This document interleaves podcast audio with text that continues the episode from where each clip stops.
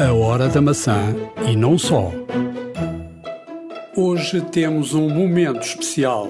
Sabia que o sistema iOS traz de raiz uma opção que faz com que os cegos possam usá-lo como qualquer outra pessoa? Entrevistámos Rodrigo Santos, cego de nascença. O iPhone deu-lhe qualidade de vida e até lhe dá visão através de uma aplicação. Ele tira uma foto e recebe por voz a descrição de tudo o que está no ecrã, dos objetos até à roupa, passando pelas cores. Garantimos que vai ficar admirado com o que vai ouvir. Ainda neste podcast, Nuno Luz e Ricardo Fernandes falam-lhe do Apple Watch, que já está à venda em Portugal. Carlos Dias da Silva entrevista Reginaldo Almeida. E vamos também dar-lhe dicas de aplicações, assim como ensinar-lhe truques para melhor utilizar o seu iPhone. Fique para ouvir. iServices, where service meets creativity. Já estamos no quinto podcast da Hora da Maçã. Um, estivemos longe há algum tempo, prometemos que estávamos aqui de 15 em 15 dias, mas uh, a culpa é do Ricardo porque ele uh, não pôde gravar o, o, podcast. Compromissos laborais, assim como tu, Nuno. Não, uh, estou a brincar. obviamente que este podcast é um podcast que fazemos com, com o máximo profissionalismo possível, mas que é um hobby e, portanto, tivemos. Um, na área profissional de cada um aqui algum trabalho e portanto tivemos mais afastados do que tínhamos previsto, mas prometemos sempre que possível de 15 em 15 dias estarmos aqui a falar convosco. Sim, correto. Ou seja, prometemos na medida Nem do possível. cumprimos. Sim, mas prometemos na medida do possível fazer esta frequência, que já os habituamos. Temos boas novidades Apple. Primeira, Apple Watch chega a Portugal. Um, chega neste final de, de, de, de janeiro. Um, portanto, estamos a gravar mesmo em cima da data de saída do, do Apple Watch, o dia uh, eh, 29 uh, de janeiro. Portanto, é uma boa novidade.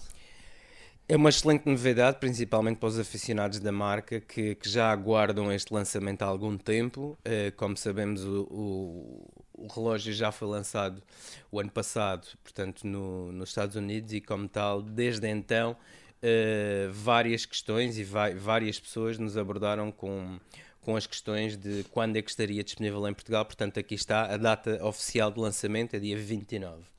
Uh, desta forma, uh, quem comprar uh, terá sempre a garantia de, dos dois anos que está na lei europeia. Portanto, já, já era possível comprar, por exemplo, em Espanha ou num país da Europa e ter essa, essa garantia. Já sabe quem compra produtos Apple nos Estados Unidos, por exemplo, só tem um ano de garantia. Mas, curiosamente, o, o, o, o, relógio sai numa altura em que se começa a falar cada vez mais que vai ser o 2, não é? Outra das novidades é que esta semana saiu uma keynote com os resultados, eh, neste caso de, de faturação da Apple, e os resultados foram extremamente interessantes. Portanto, uh, logo o que salta mais à vista é que foram vendidos uh, no último trimestre de 2015 cerca de aproximadamente 75 milhões de telefones em todo o mundo são números eh, de facto brutais, sabendo sobretudo o preço de cada, de cada um dos, dos iPhones. Olhando para, para os números, mesmo assim, uh, os números eh, dizem que o número de faturação do último trimestre foi um bocadinho abaixo daquilo que aconteceu no ano passado, mas estamos a falar de números. Uh, números astronómicos, astronómicos é? é um facto. Mas se olharmos aqui para, para, para as vendas, há aqui alguns dados interessantes. Sim, vemos que, por exemplo, em, todo, em toda a faturação da Apple, o iPhone continua a ser, neste caso, o estandarte, continua, uh, continua a liderar as vendas e é responsável por 68% da faturação da Apple neste período. Vemos também que, em termos de, de máquinas, portanto, computadores, uh, representa uma, uma fatia uh, pequena, estranhamente. estamos a falar de 9%. Uh, e o iPad em 9% também. Portanto, cada vez mais nota-se uma, uma, quase um despique uh, entre os iPads e os computadores. Eu tenho, eu tenho uh, pela experiência que tenho, não é? Ficou uma ideia em, em, relação ao iPad. Acho que o, uh, o ciclo de vida de um iPad é muito maior que um ciclo de vida de um iPhone. Um iPhone, normalmente, podemos ter uh, até muito mais que isso, mas pelo menos dois anos. Uh, ao final de dois anos, por exemplo, eu no meu caso, normalmente não vou para as, para, para as versões intermédias, vou salto do, do 4 para o 5, do 5 para o 6, do 6 para o 7. um iPad, eu por exemplo ainda tenho um iPad 2 e funciona perfeitamente, quer dizer, não, não tem a velocidade e não tem resposta uh, de, de, um iPhone, mas o iPad funciona lindamente para, para, para ler, para ver jornais, para, para algum tipo de, de, de situação que, que utilize mais o, o, iPad. Portanto, o nível, o ciclo de vida de um iPad é muito maior que o ciclo de vida uh, do, do, do iPhone. Sem dúvida. Temos também aqui uns dados interessantes relativamente relativamente à, à faturação da Apple no mercado internacional e vemos que, por exemplo, a Europa continua, um, uh, eh, está a crescer, portanto já representa 24% da faturação da, da companhia. Mas o maior salto parece-me que é a China, não é? É a China. Uh, a China, só a China, por exemplo, tem em percentual exatamente o mesmo valor que a Europa, portanto são 24% também. Não nos podemos esquecer que neste continente os, os iPhones saem mais tardiamente do que na Europa. Mas há, há de facto uma, um investimento muito grande nos últimos tempos eh, por parte da Apple no, na China, abriram Apple Stores, houve, o Tim Cook teve várias vezes na China, sabe da importância dos números uh, uh, astronómicos uh, dos chineses. De facto, a China está a ter uma importância cada vez maior em, em todo o mundo. Se olharmos para os números, vemos, por exemplo, que a, que a América vai à, à, à frente no, no no número de, de, de, dinheiro que fatura, em, no, no, global 39%, contra os 24% da, da, Europa e da China, e depois temos uh, o resto da Ásia com 7% e uh, o Japão com uh, eh, 6%. O Japão que passou por uma crise uh, muito grande e que uh, de facto agora também está a recuperar e está a entrar no caminho certo. Recorde-se que o Japão, e eu por exemplo estive no Japão em 2002, naquela altura, em termos tecnológicos, o Japão estava. 20, an 20 anos à frente da Europa. Por exemplo, eu em 2002 estive no Japão, era completamente banal uh, os japoneses andarem na rua a falarem uh, e a verem ou seja, com uma videochamada. Uh, nessa altura, quando regressei a Portugal, pouco depois apareceram as MMS, ou seja, a possibilidade de mandar fotografias como se fosse um, uma mensagem. Uma mensagem. Portanto, aí vimos exatamente a diferença brutal que estava entre o Japão e, o, e a Europa. Por exemplo, nessa altura, em 2002, vi o primeiro jogo de futebol transmitido em 3D. Uh, portanto estamos a falar em 2002, uh, eh, já há, bastante, há, há bastantes anos. Ehm, mas ainda neste podcast temos mesmo muitas e muitas novidades. Primeira grande novidade, uh, saiu uma beta 9.3 do iOS. E não é uma beta qualquer. Uh, inesperadamente saiu uma, uma, vai sair uma nova versão do sistema operativo, um update, mas uh, curiosamente o 9.3 que é um, ou seja, um, um update intercalar, não é um update de 8 para 9, de 9 para 10, com variadíssimas novidades.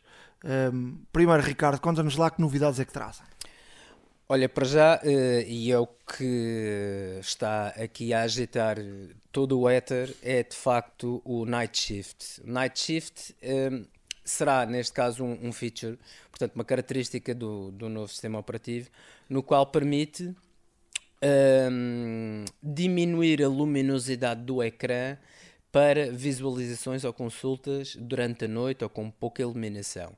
O que é muito bom porque, se forem como eu, por exemplo, levo o iPhone antes de me deitar, ainda estou a ver as novidades e as notícias e tudo mais, efetivamente, mesmo no brilho mínimo, um, o, o, o, o ecrã é tão bom, de facto, o backlight é tão bom que, que a certa altura, e, e estando mais cansado depois de um dia de trabalho, um, fere um pouco a vista. E neste caso, a Apple está, está a fazer com que seja mais fácil para ler à noite ou com poucas condições de iluminação. Já havia possibilidade de fazer isso. Uh, não era assim uma. não era de caras, uh, mas através da acessibilidade. Aliás, a acessibilidade é, é um uma, um recurso que está dentro do, do próprio uh, telefone ou do iPad uh, de, de, variadíssimas uh, soluções. Haveria essa possibilidade para quem vê mal e, portanto, ou tem dificuldades na visão, haver, haveria ali a possibilidade de utilizar uma dessas features para podermos baixar a luminosidade. Agora, a partir de agora, vai ser algo que está no sistema operativo. Primeiro, dizer que isto não é novo, uh, uh, Flux ou, ou, ou L-Lux, uh, ou F-Lux, perdão, F-Lux, ou há quem diga Flux, uh, que é uma empresa que já tem, já tem esta característica há, há bastante tempo para os Macintosh uh, e que Uh, soube-se agora que tentou variadíssimas vezes uh, levar um, à App Store a aprovação de uma, de uma aplicação para fazer isto mesmo, que foi sempre negada pela Apple. Agora percebeu-se porquê, porque a própria Apple vai uh, aproveitar este, este, este conceito para incluir no, no, no, próprio sistema operativo. Pode-se aqui colocar se está correto, se não está, se está a roubar uma ideia ou outra ou não está. A verdade é que a partir de agora, a partir do 9.3, eh, e, e, normalmente, eh, desde que sai uma beta até, até que, que, que o, o update seja colocado à disposição de toda a gente, é mais ou menos dois meses portanto, uh, mais ou menos. Portanto, se contarmos agora, uh, lá para, para abril, mais ou menos, uh, teremos o, o 9.3 disponível. Ehm, além de, dessa, dessa uh, solução, aparecem aqui mais algumas soluções uh, muito boas. Por exemplo, as notas, que é algo que parece que a, que a Apple está cada vez a apostar mais e para combater, por exemplo, o Evernote. Uh, as notas vão ter agora a possibilidade de colocar uma password ou o Touch ID para colocarmos uma nota segura. portanto, há aqui também vários desenvolvimentos. Entre eles, há aqui um muito interessante que pode ser o início uh, do multi-usuário uh, no iPhone ou no, nomeadamente no iPad, no iPad uh, que a Apple a partir de agora vai colocar somente para a educação e, e, somente para as aulas. para já vai criar uma aplicação nova que é o Classroom. E através dessa aplicação do Classroom, permite às escolas que tenham à disposição dos seus alunos uh, iPads, uh, de cada aluno ter um user. Ou seja, eu tenho as minhas aplicações, coloco um user, aparecem essas aplicações, como acontece num computador. Outro, outro user entra uh, no iPad, coloca o seu username e a password e aparecem outro tipo de aplicações. Aliás, esta discussão já, era, eh, já existe há muito tempo entre os usuários eh, de tablets, porque o Android já tem isso há algum tempo e, e, e é tema de chacota, nomeadamente entre aquela luta entre Android e, e iOS. Um, ehm, tu és melhor que eu, eu sou melhor que tu. Um, ehm, portanto, uh, dizer que a Apple uh, de facto não tem essa possibilidade e parece-me que esta primeira introdução no 9.3 uh, eh, desta possibilidade nas, na, nas aulas uh, a ver isto poderá ter aqui uma evolução para que haja de facto uh, multi-usuários numa versão daqui para a frente dizer também que esta Classroom permite uh, a um professor, por exemplo, estar a, a, dar uma aula, a meter um slide no seu próprio iPad e próprio, os próprios alunos têm automaticamente esse slide nos seus próprios iPads, podem guardar uh, essa imagem, podem fazer uh, inúmeras situações. O que é que vai aqui abrir? Vai abrir aqui a possibilidade de haver aqui um maior investimento por parte das escolas com os iPads porque de facto o iPad agora passa a ter um recurso uh, muito, muito maior e, e parece-me a mim que há aqui algo de estranho. Primeiro, uh, nunca na história de, do iOS, uh, numa versão intermédia, ou seja, num, num 9.2 para um 9.3, houve ou vai haver mudanças tão radicais aquilo que acontece é são pequenas mudanças, pequenas melhorias, nunca houve mudanças tão radicais, algo estranho uh, nesta situação. O que, uh, em meu entender, poderá uh, fazer supor que a versão 10 do iOS que deverá aparecer com o novo telefone, que normalmente aparece lá para outubro, novembro, sim, sim. Como eles dizem no outono, a Apple quando anuncia diz sempre no outono. É, portanto, o outono começa lá para final de, de, setembro, outubro, começa em outubro e, portanto, vai. Normalmente é no mês de outubro. Um, que esse, esse, o 10, essa versão 10 poderá ser uma versão de facto de, de, grande, de grande melhoria. Sim, uh, teoricamente uh, a versão 10 do iOS será uma, uma versão de viragem. Uh, estamos aqui a presenciar muitas alterações, muito provavelmente também de acordo já a pensar em, em, novos, em novos equipamentos, que é, que é perfeitamente natural. Um, uma, uma aproximação cada vez mais entre o OS X e o, e o, e o iOS também é perfeitamente natural que assim aconteça, com uma integração total. Mas não, não pensas que possa haver de facto grandes surpresas no, no 10? Se há de facto já esta mudança no, no 9.3, quando chegar o 10 vai, vai, de facto haver grandes novidades. Porque, senão, porque de facto estas são boas novidades sim, e aparecem a meio do, do, do, de um update. Sim, de facto, o que, o que nos leva a crer é que o iOS 10, eh, como disse anteriormente, será realmente um, um, um, sistema operativo de viragem, ou seja, a Apple uh, provavelmente uh, está a preparar-se para novamente espantar o mundo e, e, fazer com que toda a gente eh, ainda fique mais fã da marca uh, ao, ao, ao, incluir estes, este, este, estas características todas no sistema operativo.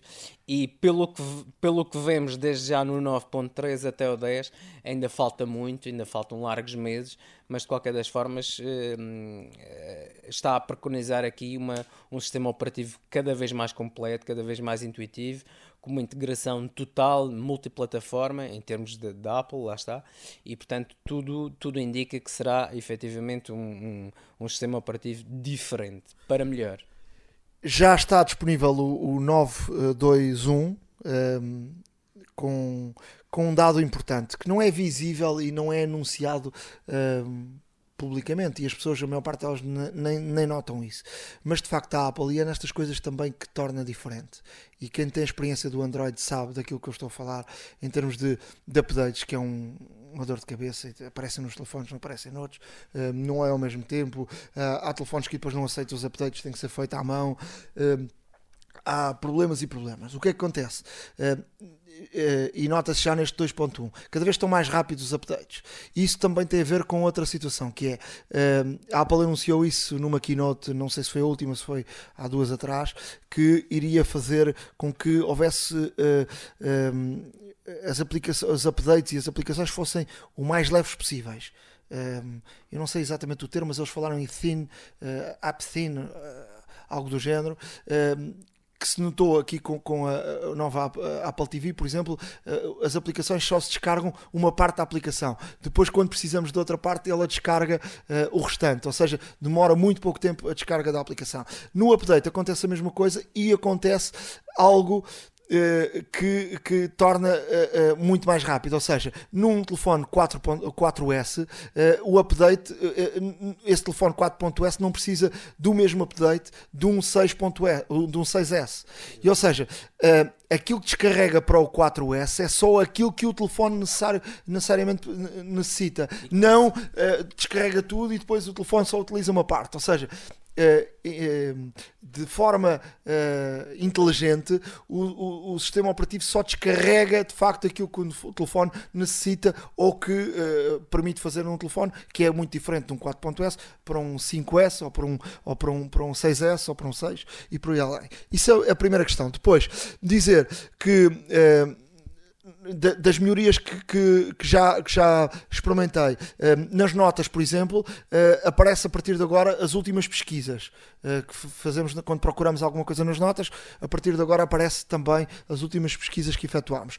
Há também uma novidade que não aparece ou seja, aparentemente não nos cruzamos com ela se não utilizarmos o, o controle parental.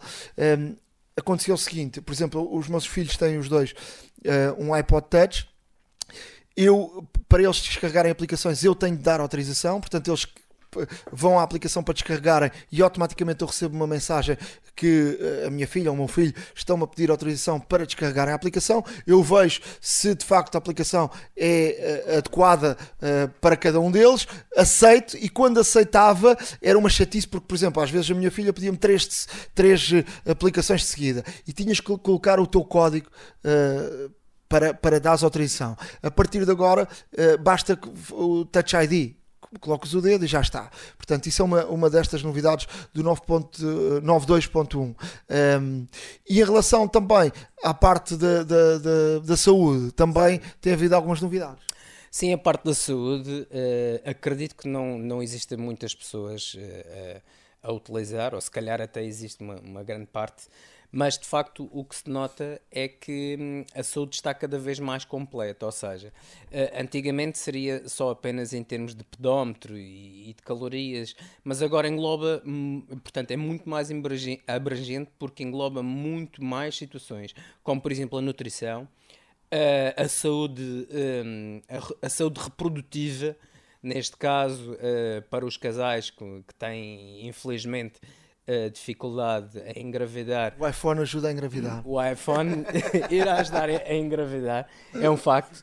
Uh, o que é que até, faz? O que é que faz? Não, até mesmo porque recorre a certos e determinados parâmetros do, do, do corpo humano, nomeadamente o feminino, no qual um, será possível, neste caso, um, idealizar uma data Uh, para a data mais fértil para a, a mulher que está fértil, que a mulher está mais fértil o, o, o, período o período fértil. Portanto desde desde neste caso temperaturas basais desde desde ulti, o último ciclo menstrual. Portanto é, é feita uma análise muito muito muito completa uh, a todos esses parâmetros de forma a dar eventualmente uh, aqui o intervalo mais propício Ehm, para que uh, as senhoras consigam engravidar, o que uh, denota-se cada vez mais uma preocupação da Apple com as pessoas e com os seus utilizadores, com a saúde dos seus próprios utilizadores. E eu tenho a ideia que cada vez mais isso vai ser desenvolvido por causa também do, do, do relógio da Apple e portanto vai, vai uh, estar tudo interligado e portanto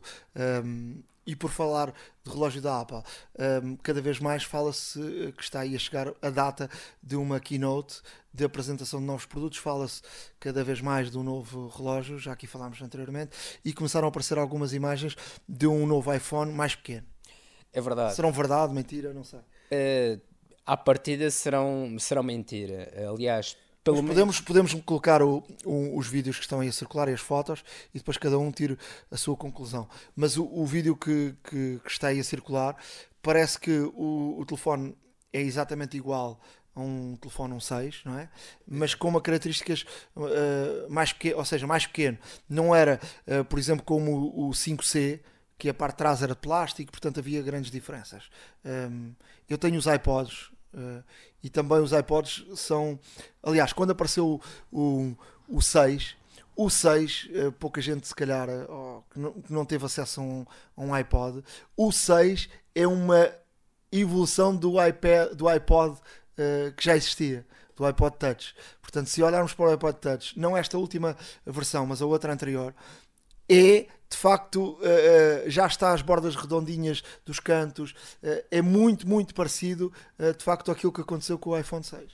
É, de facto, uma coisa que se denota é que a Apple um, ehm, a certa altura lança uma, uma, uma, uma previsão daquilo que, que será os próximos telefones. neste caso, este novo telefone de 4 polegadas, que terá, neste caso, o, a mesma diagonal do, do, do vidro do 5, Uh, o, os nomes de códigos são vários, uh, suspeitava-se anteriormente fosse o 6C, agora fala-se em 5SE. Eu não acredito muito nisso. Ainda não temos a certeza. Não acredito porque a Apple, os nomes são simples e não me parece que esse seja um, um nome muito simples. Sim, ainda não temos a certeza, portanto, do, do nome de código final do, do equipamento, mas uh, será assim um equipamento mais pequeno, 4 polegadas. Um, será também, à partida, equipado com Force Touch, inclusive. Uh, portanto, uh, os rumores são muitos, uh, mas só a Apple é que dará a sua, a sua, o seu veredicto. No dia da keynote. No dia da keynote. É em relação a, também a rumores, um dos big bosses da, da Mercedes esteve de visita à Califórnia, visitou grandes empresas na Califórnia, não se sabe se teve algum encontro com a Apple ou com a Google, mas acabou por dizer que, ao contrário do que muitos podiam pensar, a Google e a Apple estão muito, muito eh, bem preparadas para poderem uh, lançar um carro. E portanto, não disse mais que isto, mas isto enquadra-se com aquilo que se tem ouvido falar. E, por exemplo, o, o dono da, da Tesla, uh, que é a empresa que tem o um carro uh, elétrico, um, que se diz o melhor carro elétrico do mundo, um, também diz que já não é segredo nenhum que a Apple está a trabalhar num projeto de um carro. Não sei em que circunstâncias isso podia acontecer e quando poderia acontecer e se viria a acontecer. Já sabe que a Apple muitas vezes passam anos e anos e anos a trabalhar num projeto e, e só ao final de muitos anos é que o, é que o lança, mas de facto um, fica mais esta nota de, de que. Uh, mais esta dica que de facto a Apple está a trabalhar num projeto de um carro. Vai sair este ano, a partir de 2016, por exemplo, todos os Mercedes, ou a maior parte dos Mercedes terão o CarPlay. CarPlay. E, e portanto, também, eu acho que, o, acho que o CarPlay. Vamos deixar uma lista no, no nosso blog uh, que é uh, wordpress.ahoradamaca.com e no nosso Facebook, a Hora da Maca. Uh, www.facebook barra horadamaca.com uh, Vamos deixar lá uns links até com as marcas dos carros que, e os modelos que vão ter o CarPlay, mas o CarPlay de facto vai ser aqui uma evolução grande um, ehm, com, com a interligação do, do, do do nosso telefone com o carro. Um, ehm, mas, portanto, este, estes são alguns dos temas que marcam a atualidade. Entretanto, também surgiu um, um press release da, da, Apple a dizer que vai abrir uh, o primeiro centro uh, de desenvolvimento para, para, na Europa ou no mundo. Que vai estar situado em, em Nápoles, na Europa, dizendo que os, os programadores europeus um, ehm, têm ganho muito dinheiro e têm dado um contributo muito grande a Apple e, portanto, vai ter um centro de desenvolvimento. Não houve aqui uh, grandes. Uh, não houve um aprofundar de, desta notícia, mas sabe-se que poderá ser um centro onde se dará aulas a estudantes, aulas a quem queira programar para, para iOS. Não se sabe se será algo só educa, educacional, será também algo pago. Tu queres tirar um curso uh, para aprender de facto a programar uh, para os iPhones e iPads e vais até Nápoles e, e podes tirar lá um curso. Portanto, será uma notícia para, para ter desenvolvimento nos, nos próximos tempos, mas fica aqui marcado como uma, uma, uma, notícia importante. Eu tive acesso aos dados, por exemplo, da, do Android. O Android, uh, em termos de aplicações, um, eh, tem praticamente o dobro das aplicações de, do iOS. Mas em termos de dinheiro para quem desenvolve que é para quem programa aplicações, eh, a Apple dá muito mais dinheiro a ganhar a quem coloca aplicações na loja da Apple do que quem programa para a loja do, de Android, para a Google, uh, Google Play. Portanto, um, eh, são estas algumas das, das notas que queríamos deixar neste início de, de, de podcast. Dizer que fiz duas, duas compras. Um, estou satisfeito com as compras. Comprei um, uns, uns headphones uh, na, na, na, Amazon, uh, custavam 140, salvo erro, uh, libras. havia uma promoção, comprei por, cento, perdão, por 44 libras, mais os portos paguei 60 e poucos euros. uns headphones Bluetooth que têm anulação do ruído, que recebo chamadas, por exemplo, funcionam muito bem. Estou muito, muito satisfeito. Vamos deixar também o link, quem quiser dar uma olhadela uh, neste, nestes uh, headphones. Tem uma grande qualidade.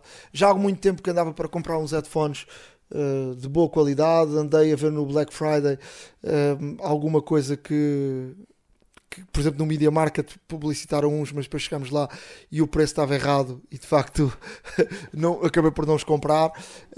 e de facto fiz esta compra Estou muito satisfeito. E comprei também para o carro para colocar o iPhone um tipo de, de, de encaixe que encaixa no, no, no sítio do ar condicionado e depois colocamos um imã uh, por trás da capa do iPhone ou colado atrás da, da capa do iPhone e aquilo funciona lindamente. Eh, baratíssimo, 8 euros ou assim. Eh, vamos deixar o link, quem quiser ver e experimentar, pelo menos tem essa aprovação de um e do outro produto que, que acabei uh, por comprar e experimentar e, portanto, partilhar também esta minha experiência. Não sei se, se tens algum produto novo ou não. Não, o Natal não trouxe nada. Não, infelizmente, produto novo, uh, rigorosamente não. Uh, temos recebido algumas, algumas curiosidades Inclusive, uh, temos uh, novidades também uh, nas nossas lojas e, e, automaticamente também estarão todos convidados a, a visitá-los para ver. Eu pessoalmente eu pessoalmente não, não, fiz, não fiz nenhuma compra por enquanto, ainda este ano, mas irei fazer. Estou muito inclinado, muito inclinado para uma segunda versão do Apple Watch. O que é que dizes, Nuno? A mim ainda não me convenceu. Ver para crer. Fico por aí já voltamos. Entrevista. Estamos com Bruno Borges da iService. Bruno, uh, hoje vamos falar de beacons. Uh, para muita gente, uh, este termo não é um termo conhecido, mas de facto é algo que uh, pode revolucionar num futuro próximo, ou já está a revolucionar, desde museus, à ligação entre o, o, o cliente e, e, uma empresa. Conta-nos lá o que é um beacon. Sim, portanto, antes de mais, um beacon é uma, uma pequena placa de Bluetooth de, de baixa energia Uh, que tem uma pequena pilha e que pode, nesse caso, durar até dois anos uh, a transmitir sinal. Uh, e permite o quê? Permite aquilo que é uma das grandes dificuldades hoje em dia de quem tem aplicações, por exemplo, e, e, e obviamente permite ao, ao, mesmo tempo as empresas comunicarem de uma outra forma com os seus clientes. Mas permite que determinadas aplicações que nós temos no nosso smartphone e que não têm um uso regular, que automaticamente digam alguma coisa Portanto, há, há, várias formas de fazer isso. Há, há as notificações, portanto, um, qualquer pessoa, quando, quando faz o download de uma aplicação, é-lhe é sugerido aceitar notificações e, nesse caso, quem tem uma aplicação pode, com a regularidade que, que entender, enviar uma notificação. Um, o, o iBeacon funciona de uma forma semelhante uh, porque uh, permite-nos enviar uma notificação de ecrã inteiro para um smartphone que esteja a passar em proximidade de um iBeacon. Ou seja, Uh, obviamente, uh, determinadas empresas têm aplicação, aplicações, é o caso, por exemplo, de aplicações uh, da área de, das notícias, comunicação, são aplicações onde nós vamos todos os dias. Portanto, eu, se acedo a um jornal em forma de aplicação, tendencialmente eu vou lá todos os dias à procura de notícias novas uma empresa que tenha uma aplicação muitas vezes tem essa dificuldade, é que as pessoas não vão lá todos os dias à procura de notícias. Portanto, podem fazer exatamente o oposto, que é o cliente, cada vez que entra dentro da sua loja, recebe automaticamente uma notificação, tendo o telefone no bolso, tendo o telefone em off, não desligado, mas, portanto, tendo o telefone inativo, recebe uma notificação a dizer algo do género. Uh, por exemplo, o caso da iService, algum cliente que, que entra numa loja iService recebe uma notificação a dizer no dia de hoje chamamos a atenção para um novo artigo que temos disponível. E a pessoa, quando entra dentro da loja, foi notificada desse artigo novo que está disponível. A ligação entre o beacon e o telefone é feita de que forma? É, é por Bluetooth, lá está, portanto o Bluetooth tem que estar ligado. Uh, e, e, portanto eh, o, o iBeacon pode estar a enviar sinal de segundo a segundo, de 5 em 5 segundos, uh, em menos do que uma fração de segundo, e portanto todos os smartphones que passem naquele raio de ação, que varia, portanto o raio de ação também pode ser definido. Se eu tenho uma porta de entrada de loja que tem um metro e meio de largura e se eu pretendo que a pessoa seja notificada unicamente ao passar pela porta, eu vou meter aquele iBeacon a funcionar de segundo a segundo, por exemplo, e com um raio máximo de um metro e meio. Qualquer pessoa que tenha a nossa aplicação e que entre dentro da loja, junto ao iBeacon, vai receber essa notificação. Ele funciona com precisão entre os poucos centímetros e até os 10, 15 metros. E estava aqui, estava aqui uma, um, em termos de, de, de empresas, um, um mundo eh, tremendo em termos de poder vender determinados produtos. Imaginemos uma, uma mega store de roupa que já tem a sua aplicação e que pretende comunicar às, às, pessoas que visitam a loja que do lado esquerdo existe um, uma nova montra, digamos assim, ou um novo expositor com a, a roupa a nova ou a roupa de época. Podem comunicá-lo dessa forma, podem ter um iBeacon estrategicamente colocado a dizer, olha, à sua esquerda vai verificar que existe a nova, nova coleção outono-inverno de 2016-2017, por exemplo. Por exemplo, é. num, num, supermercado também uh, se podia utilizar isto? Também, alguns dos projetos que nós temos uh, no ativo são projetos que vão um pouco mais longe, de duas uma. Ou é um centro comercial que tem a sua própria aplicação, já tem muitos milhares de utilizadores e uh, compra alguns iBeacons, e acaba por subalugar esses iBeacons. Portanto, durante um mês, uma determinada empresa que ocupa um espaço desse centro comercial vai pagar para ter um iBeacon na porta. E todas as pessoas que tiverem a aplicação do centro comercial são notificadas.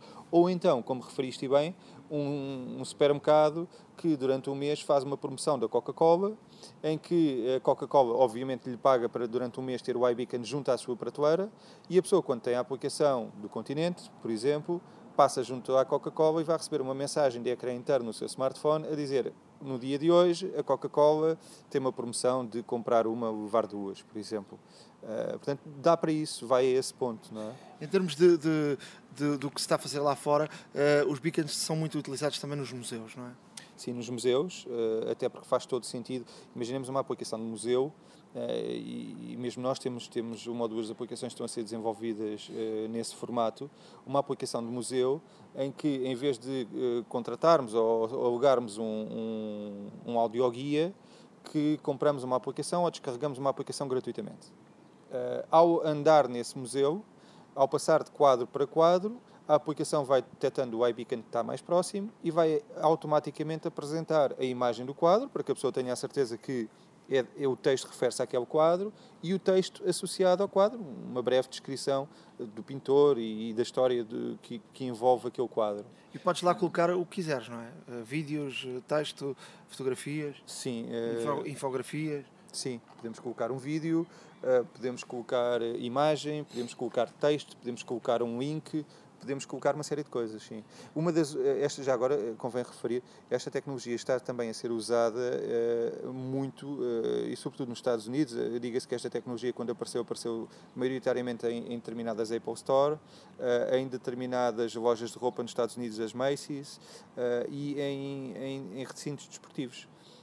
nós em Portugal já tivemos uma experiência com o Benfica, Portanto, eh, na altura em que o Eusébio faleceu e durante um ano eh, metemos junto à estátua do Eusébio três iBeacons a funcionar, com um vídeo eh, que foi elaborado neste caso pela BTV com música My Way, um vídeo de referência aos principais momentos da vida do Eusébio, e todas as pessoas que tinham a aplicação, ao passar junto à estátua, recebiam uma mensagem se não estou em erro, a mensagem diria algo semelhante a isto, que é, por favor, temos uma, um vídeo para assistir aqui, junto à estátua, uh, desenvolvido pelo BTV. E o cliente carregava para assistir ao vídeo e tinha um vídeo com, com dois minutos uh, para assistir. Nos Estados Unidos está a ser usado muito em termos de, de beisebol, portanto, dentro de estádios, as pessoas ao aceder ao estádio recebem diversas mensagens. Por exemplo, a equipa titular, portanto, todas as, as, as os, os clientes ou uh, que têm a aplicação daquele, daquele clube, ao entrar no estádio vão receber a equipa titular. Depois, ao... Deixa-me só dar-te uma, uma chega que eu agora com, comprei a Apple TV nova e um, um dos canais da Apple TV era um canal de esporte americano e de facto vinha uma, uma, uh, uma reportagem sobre isso. E eles experimentaram uh, recentemente também no futebol americano. E eu fiquei espantado com, com, com uh, aquilo que permite a uma empresa uh, ter a noção exata de quem está dentro do estádio. Ou seja, uh, colocaram beacons em todo o estádio. Uh, os espectadores do futebol americano têm a aplicação do futebol americano. Para já permitia logo, sim, permitia logo à entrada a pessoa receber informação dos bares, das bebidas, da comida, tudo isso. E depois permitia uma coisa que era extraordinária, que era um, a pessoa podia, há uma jogada, tu logo no teu telefone na bancada podias pedir a repetição da jogada e vês dentro do teu telefone a repetição da jogada, a dados estatísticos, a inúmeros dados. E o que é que essa reportagem mostrava? Essa reportagem mostrava algo extraordinário, que nós estamos a olhar muito para o lado do utilizador, mas permitia a quem gera aquele estádio ter o conhecimento absoluto e ter uh, uh, e saber uh, aquilo que cada um dos adeptos que está dentro do estádio e que usava aquela aplicação uh, estava a fazer Sim. e o que é que ele gosta de fazer. E isso permite, em termos de negócio, de venda de publicidade, imagina o que é que isso, o que é que isso permite. Não é? Verdade, verdade. E, e, atenção, eu estou a falar aqui muito ao do web sobre, sobre aquilo que é esta tecnologia, não é? Nós que desenvolvemos aplicações podemos ir muito mais longe com isto. Ou seja, o, o, beacon tem a possibilidade de detectar qual é o equipamento que está a notificar. Ou seja, eu posso dar a indicação a um beacon de notificar uma pessoa ao entrar num estádio, por exemplo, uh, com a seguinte mensagem: Seja bem-vindo ao jogo. E as duas equipas, ao jogo tal, não é? Uh, e à saída, a mensagem pode ser completamente diferente. Eu posso dar indicação ao beacon de unicamente notificar aquele telefone uma vez por dia, porque ele detecta qual é o telefone, e à segunda vez que esse telefone passar por aquela barreira, ou a partir de determinada hora do jogo, a mensagem mudar e dizer, por exemplo, muito obrigado por ter assistido ao jogo.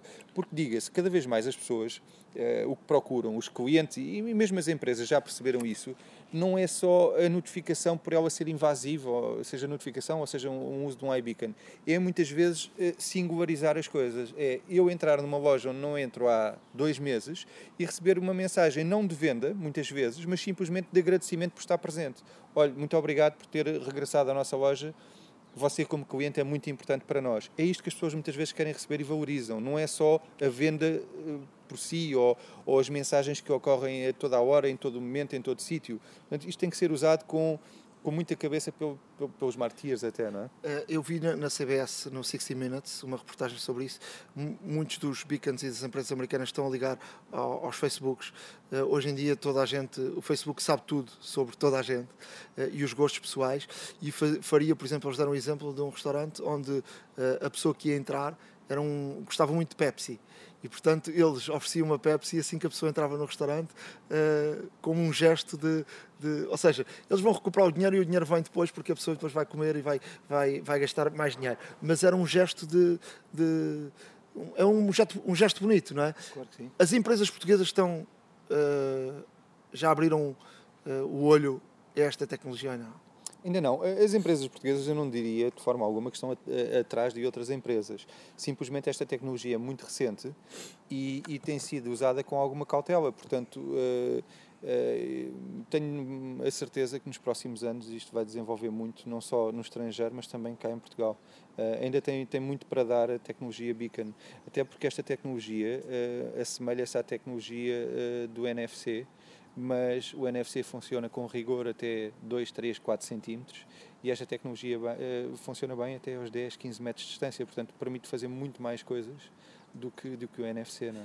Vocês têm essa tecnologia, alguém que queira uma empresa qualquer, vocês têm essa tecnologia disponível? Sim, sim. Nós desde o início, portanto esta tecnologia, esta tecnologia se não estou em erro, surgiu em novembro de 2013 Uh, e nós temos esta tecnologia disponível e, e, programada por nós já em algumas aplicações desde janeiro, fevereiro de 2014. Portanto, é, é como eu disse, as empresas em, Portugal não estão atrás daquilo que se faz lá fora.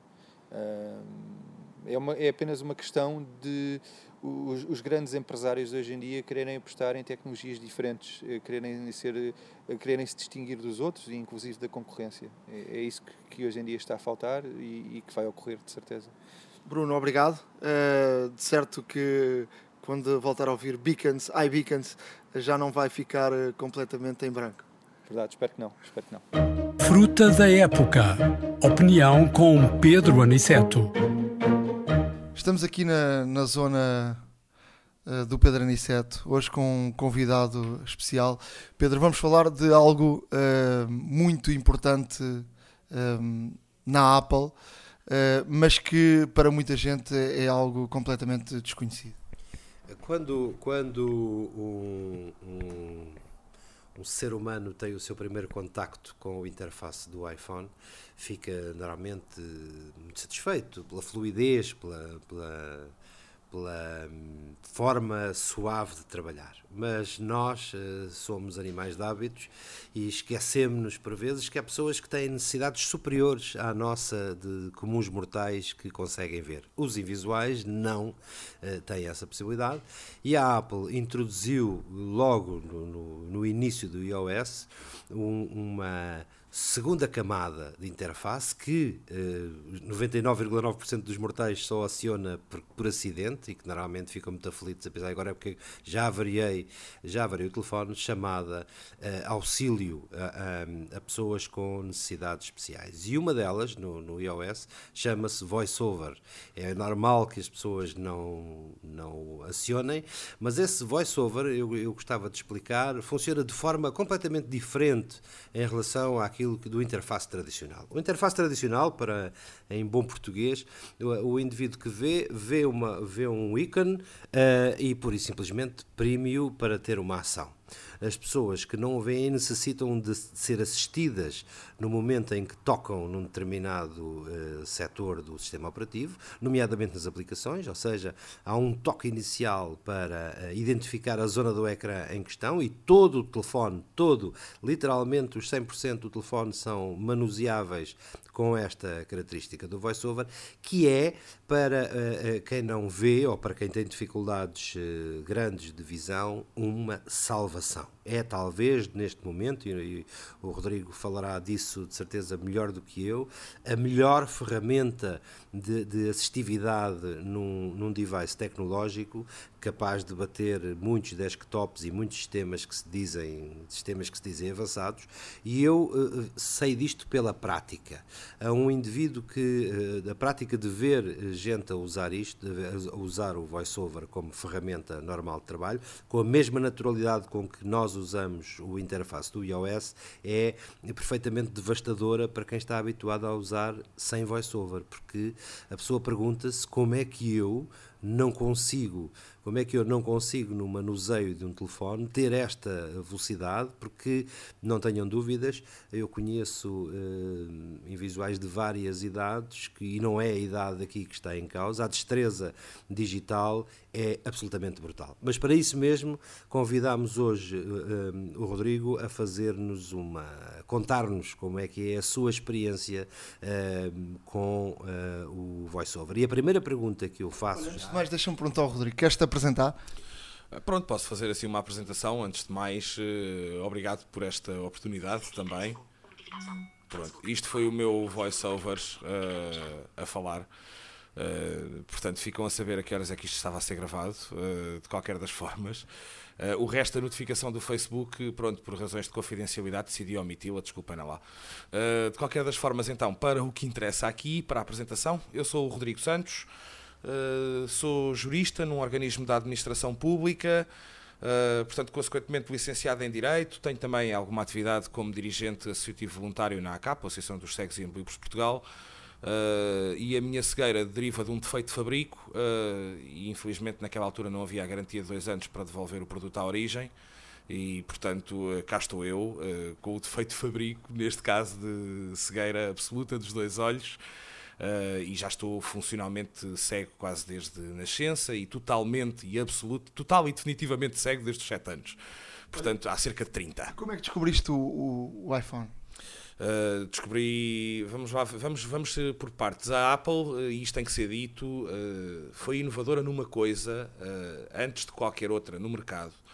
Foi a primeira empresa no mundo que, nos seus produtos de tecnologia, passou a incluir nativamente, ou seja, logo de fabrico, recursos de acessibilidade, tecnologia adaptativa, o que lhe quiserem chamar, nós costumamos designá-las por, por recursos de acessibilidade e sempre incluiu isto, ou desde, desde o início do século XXI, começou a incluir isto nativamente em todos os produtos.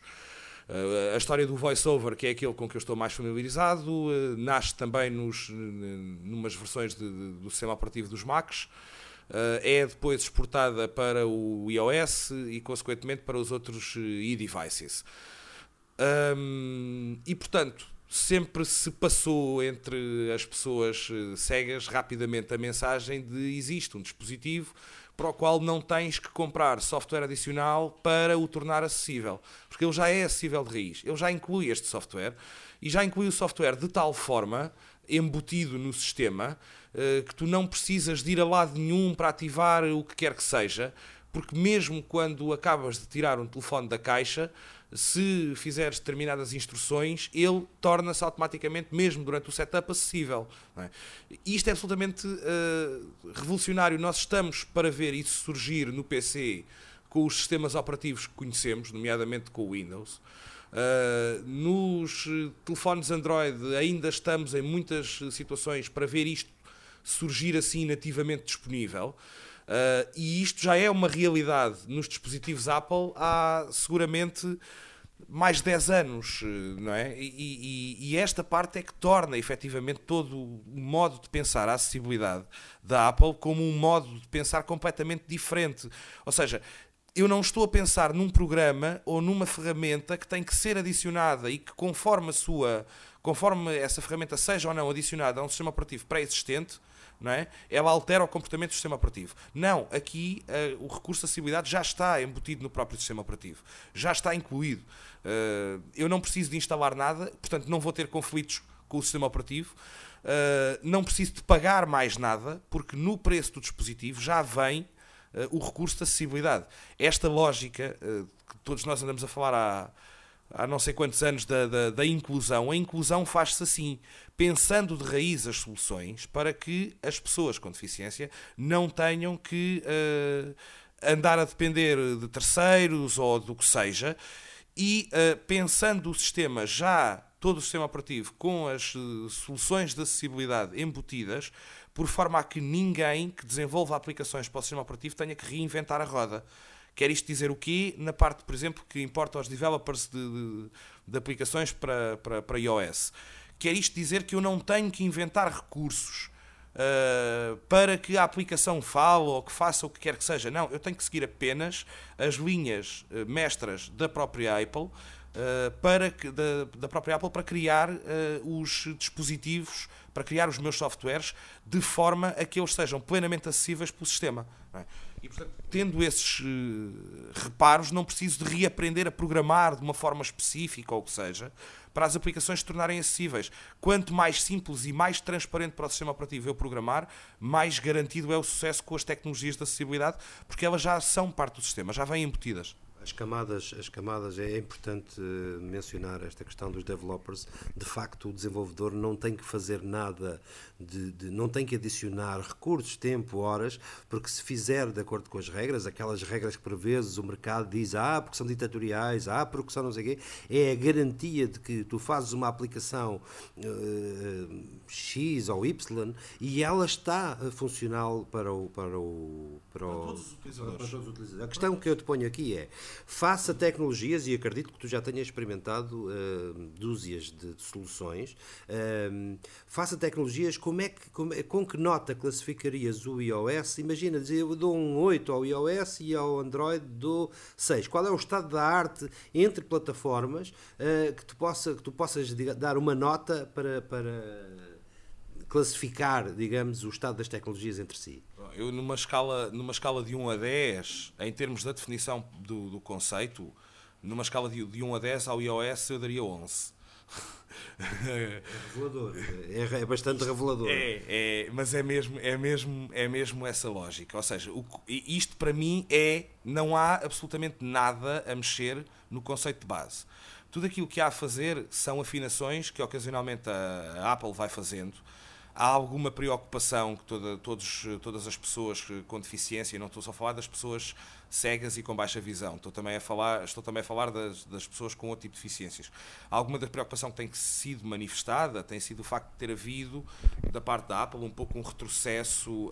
Um, no envolvimento ativo destas pessoas nos testes da tecnologia é frequente e eu sei que nem tudo isto depende da Apple porque não é a Apple que fabrica eh, ou que desenvolve de raiz eh, a parte da síntese de, de voz que ouvimos. Uh, e portanto, naturalmente, há aqui depois que, que, ver como é que essa síntese de voz é integrada e essa parte sim da integração e todo o modo de navegação e todas as camadas, isso sim é feito pela Apple. Não é? Uh, e portanto, aquilo que se tem que ver uh, dessa parte por vezes é que às vezes, ao tentar melhorar-se determinadas regras de pronúncia de uma ou de outra coisa, uh, temos assistido em algumas uh, releases do iOS uh, a algumas perdas, não é? por exemplo, eu recordo no 9.2, por alguma alteração, que não sei se foi ao nível da, da, adaptação de pronúncia feita no próprio iOS ou se foi ao nível do próprio módulo de software que faz a síntese vocal, não é? Uma, uma palavra que era perfeitamente pronunciada, que era notificação, passou a ser pronunciada como notificação. Não é? Porque se entendeu que era preocupante que a palavra ação, isoladamente, fosse pronunciada como ação, que era o que sucedia antes. Por via do acordo ortográfico, era pronunciada ação.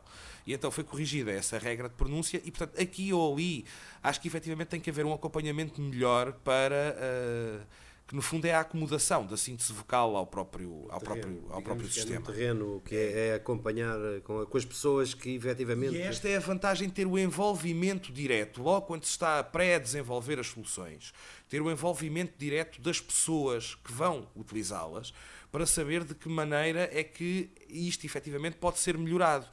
e isto aumenta de complexidade quando nós sabemos que hoje em dia a síntese vocal do iOS está disponível uh, em inglês, em espanhol, em francês, em italiano, com N variantes, o português de Portugal, o português do Brasil, uh, o português de alta qualidade, o português de não tão, pouco, não tão grande qualidade vocal, uh, com, com uma taxa de amostragem menor perdoe-nos as tecnicalidades, não é? Mas, oh, Rodrigo, diz-me só uma coisa, porque é a, grande, a, minha grande curiosidade, e provavelmente quem nos está a ouvir também vai ter curiosidade. Como é que funciona? Um, um, um iPhone tem, eh, é um, tem um ecrã, não é? Uh, e, e, portanto, para nós uh, que vimos normalmente, procuramos, uh, colocamos o código, procuramos as ações e sabemos onde é que está.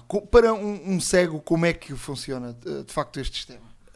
nós também fazemos isso. Nós procuramos o sítio onde estão as coisas e clicamos. E, portanto, o que acontece é que, como a nossa exploração tem que ser tátil, não é?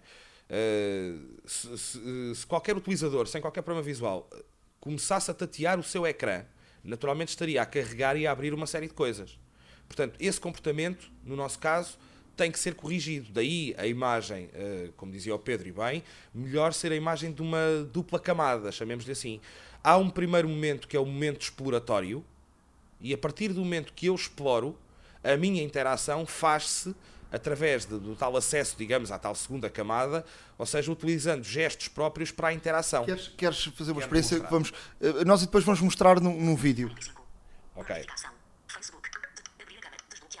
Vou aqui desbloquear o telefone. O que eu fiz foi procurar, aqui estou a procurar aqui no ecrã, neste momento aqui estão a ouvir este som porque não há nada. Agora estou em cima do botão desbloquear. Agora que já o encontrei, Tirei o dedo de cima do ecrã e vou fazer dois cliques. Código falhou. 0 de 4 valores introduzidos. Ok? Portanto, ele vai estar-me a perguntar o código uh, e diz-me que estão 0 de 4 valores introduzidos. Eu vou introduzir o código. 4, 5. Pronto. Acabei de desbloquear o meu telefone.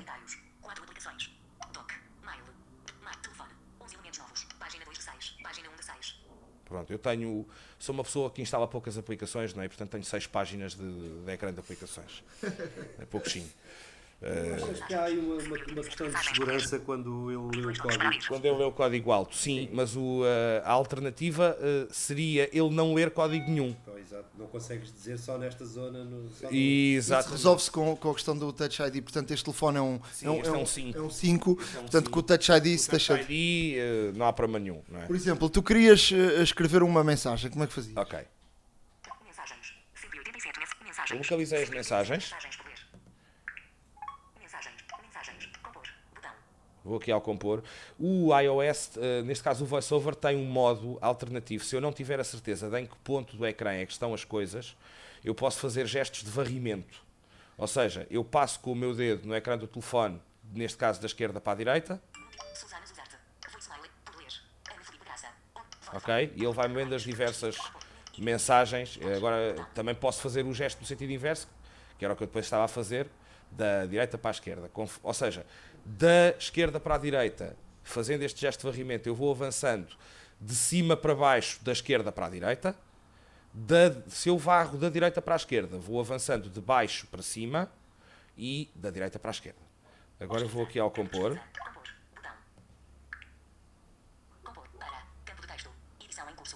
Dei dois toques. Reparem, ele diz-me para campo de texto, edição em curso de. Uh, vou, modo caracteres, ponto de inserção no início. Ok?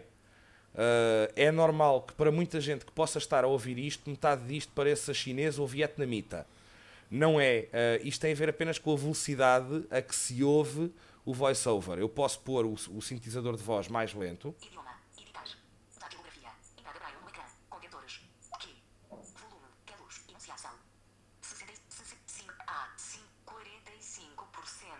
Acho que esta velocidade já será mais, mais ou menos perceptível. Aquilo que estávamos a dizer há pouco, do para, edição em curso, uh, modo caracteres, uh, ponto de inserção no início, ouve-se assim.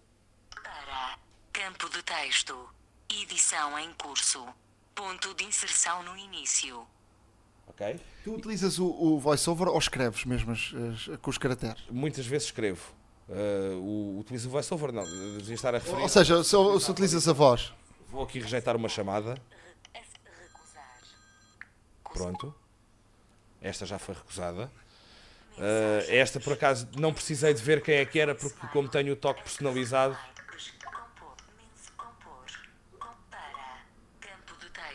agora, por exemplo, eu quero escrever aqui um número de telefone. 9, 9, 1, Se é 9, uma pessoa muito egocêntrica, vou mandar uma mensagem para mim próprio. 9, 0, 0, 0, 0, 7, 7, 4. Inter. Entretanto, eh, com isto tudo e conforme eu estou a eh, digitar, como estou a digitar o número em vez de ir aos contactos, só por uma questão de ser mais rápido, 4, 5, 5. depois. Ok, sou eu. Adicionar contacto. Bu- Ana Sharp. Mensagem. Mensagem. Campo de texto. Reparem que eu aqui disse campo de texto e agora dá-me esta ajuda. Dê dois toques para editar. E eu vou dar dois toques. Ponto de inserção no fim. Ok? Estou pronto para escrever e tenho o ponto de inserção no fim. E agora vou escrever. Lá está a, auto, a autocorreção a sugerir-me olá. Ponto de interrogação. Ponto de exclamação. Explorei, encontrei o ponto de exclamação. Ponto de exclamação. Olá. Es- Espaço. barra de espaços. Reparem que enquanto eu estou a explorar, o toque é diferente do que quando eu eh, efetivamente insiro o caractere. Neste caso, demonstrando, por exemplo, eu vou escrever, B maiúsculo. B maiúsculo. ok? Quando eu larguei o dedo para dizer que é esta letra, no caso o teclado funciona assim, não é? O som de B maiúsculo foi completamente diferente. L, L, L, O, O, A, A, Y, T, T, A, A, ATA, E, R, E, D, E, tarde, ma, ponto de exclamação, R, para, an, mensagem, campo de texto, edição em curso, modo caracteres, olá, boa tarde, ponto de inserção no fim. Pronto. Eu não quero dizer mais nada a mim próprio, que sou uma pessoa muito parca em palavras. Mas olha, eh, isto, tem, isto tem um processo de aprendizagem ou achas que é um processo rápido? Eu acho que dentro dos processos de aprendizagem que eu já tive que fazer com outras tecnologias de apoio, este é efetivamente o processo de aprendizagem mais rápido. A curva, eu tenho, eu tenho alguma A curva de aprendizagem é, é isso mesmo. a cu- A curva de aprendizagem para utilizadores de várias idades. E- mas há uma coisa, há, há aqui uma coisa que é necessário dizer, eh, Vou per- a perdão, para mim próprio. que é há- havia uma frase do Camões eh, que se transformou de texto. Por acaso era zarolho. Bloqueado. também, exato, mas, mas, Mas sem, não utilizava o voiceover. sem voiceover, exatamente, eh, que diz que a necessidade de aguçar o engenho. Eh, e esse é fundamental. Para, um, para, para alguém que. que eu, já, eu já me submeti à experiência de, de me vendar, e, e- eu, mas eu sei que de- minutos depois. Vender. Eu, eu sei que depois de tirar a venda eh, eu resolvo o meu problema e a minha frustração desaparece. Para quem efetivamente precisa.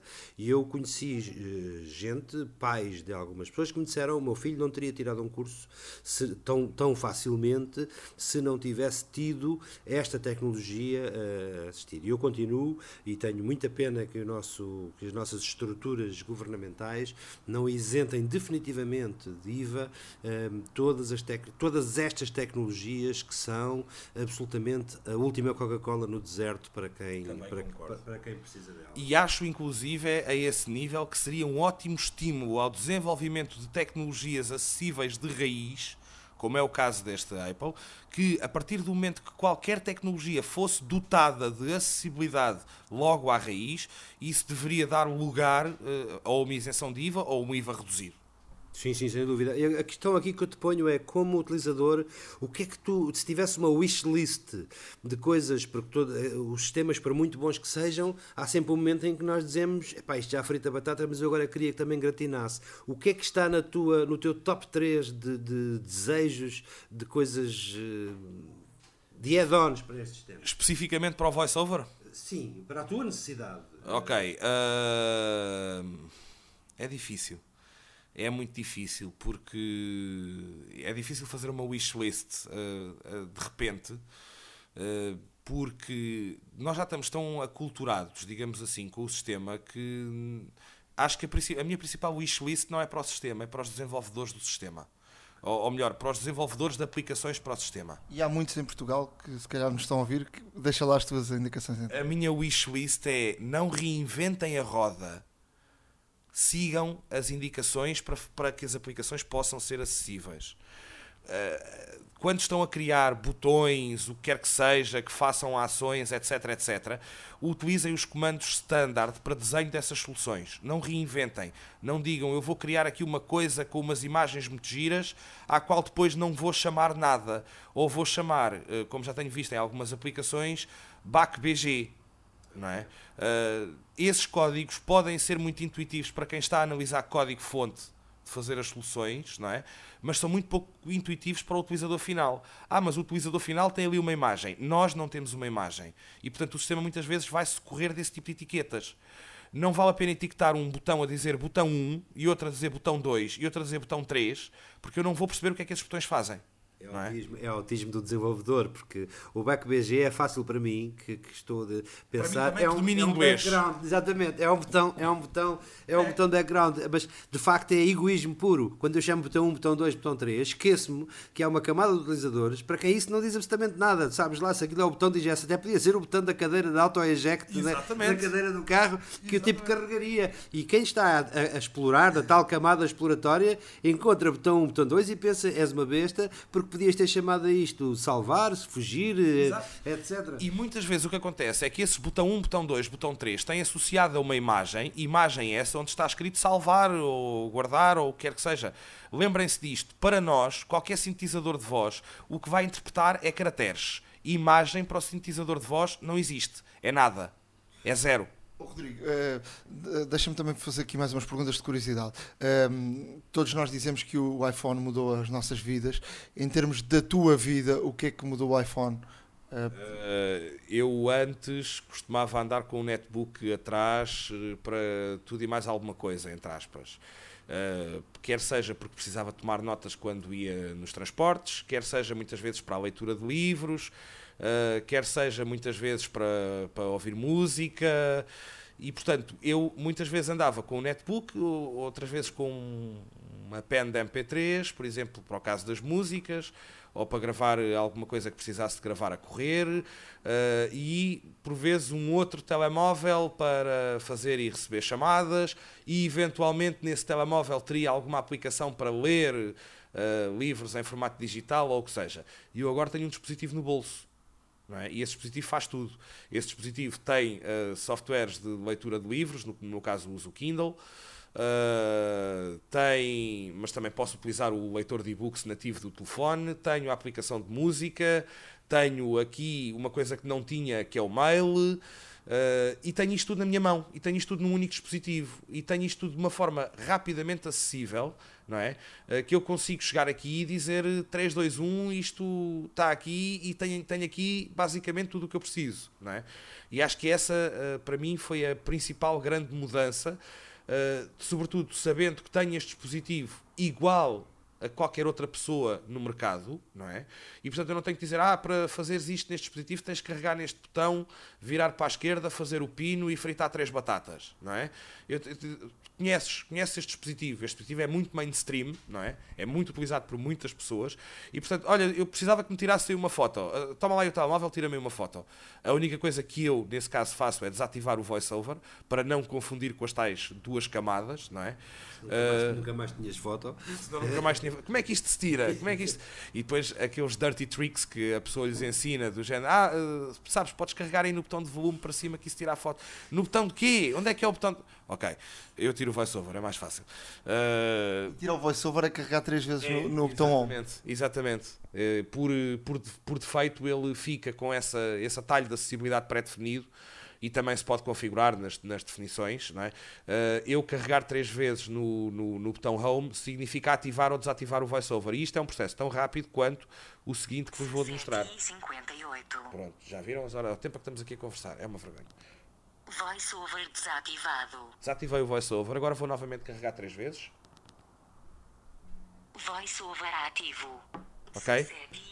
E eu não precisei de fazer o pino, dar três voltas ao bilhar grande e duas corridas da maratona e esperar não sei quanto tempo, nem carregar em 50 teclas para ativar um- uma solução de acessibilidade no meu telefone. Portanto, tu tens um cão que é o teu melhor amigo e agora passas a ter um iPhone também que é o segundo melhor Já, amigo. já, é- é- já estou viciado, eh, porque sim, já conversei com várias pessoas e Mas é de facto, mas estamos aqui a brincar, mas, mas de facto, eh, para, para quem, quem não vê, de facto, eh, este aparelho é, é uma ajuda brutal. abre um mundo de possibilidades que também vos vou demonstrar na prática para vermos qual é que é a vantagem de termos eh, tudo e mais alguma coisa de todo o mundo de aplicações dentro do telefone.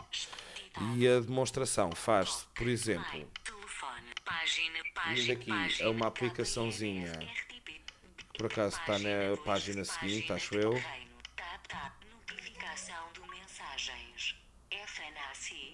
FNAC. vai receber uma mensagem da.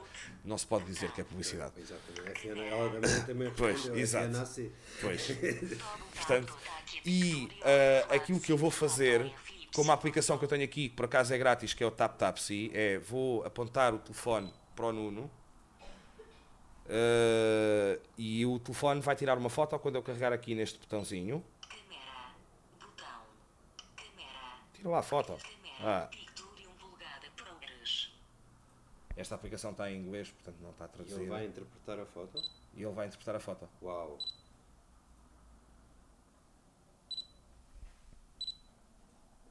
Está a pensar.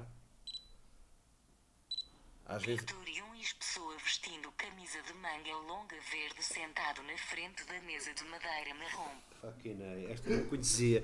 Pá, não, é, é, há coisas. Há coisas. Eu, eu tenho. Está brasileirado, não é? Ele diz que a mesa é marrom. Não interessa, mas também usas o Colored, por exemplo.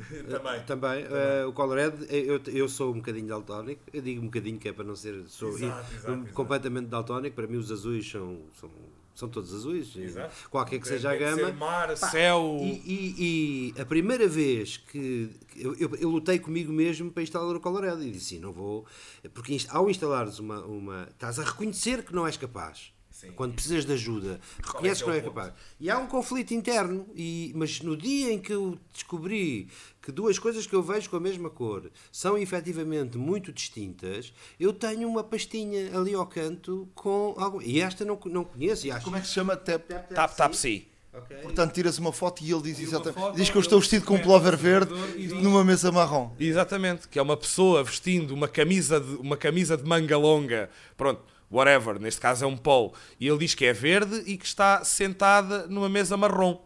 Isto é, para mim, absolutamente emocionante. Não, oh, é emocionante. Eu não tinha é- este exemplo de isto é ver, tecnologia. isto é ver. exata- é a coisa mais parecida com. É a ver, coisa mais é? parecida com ver. E existe um outro que é o Talking Goggles, ou seja, os óculos falantes, que tem inclusive é um modo de vídeo que eu já estive sentado numa sala de cinema com o telefone apontado, eh, com o modo de vídeo do, do Talking Goggles ativo, com o telefone apontado ao, ao, ao ecrã de projeção, não é?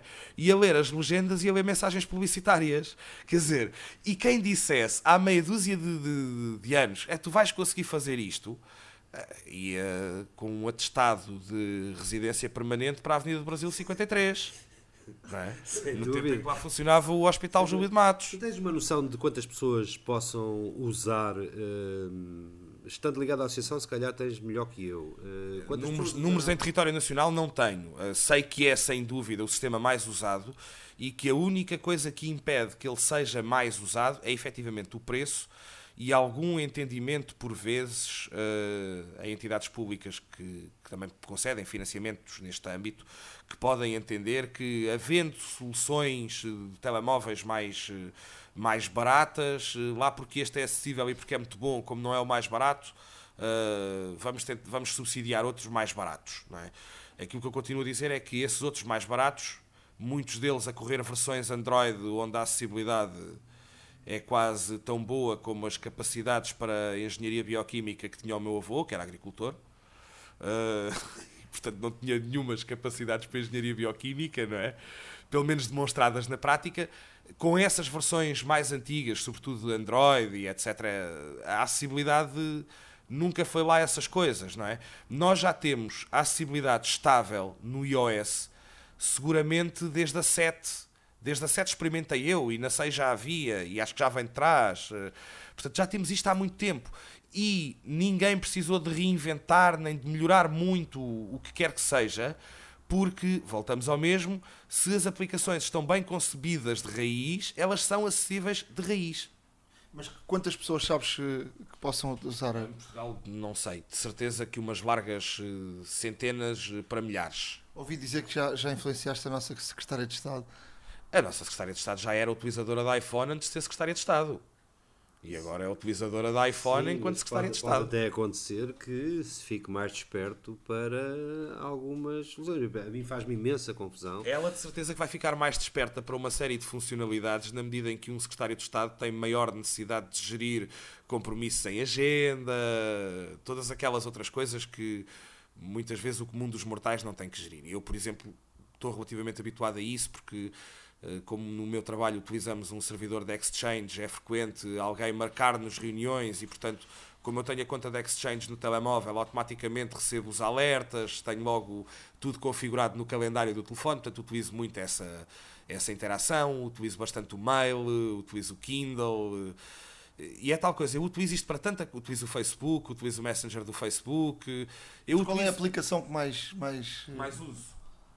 É difícil.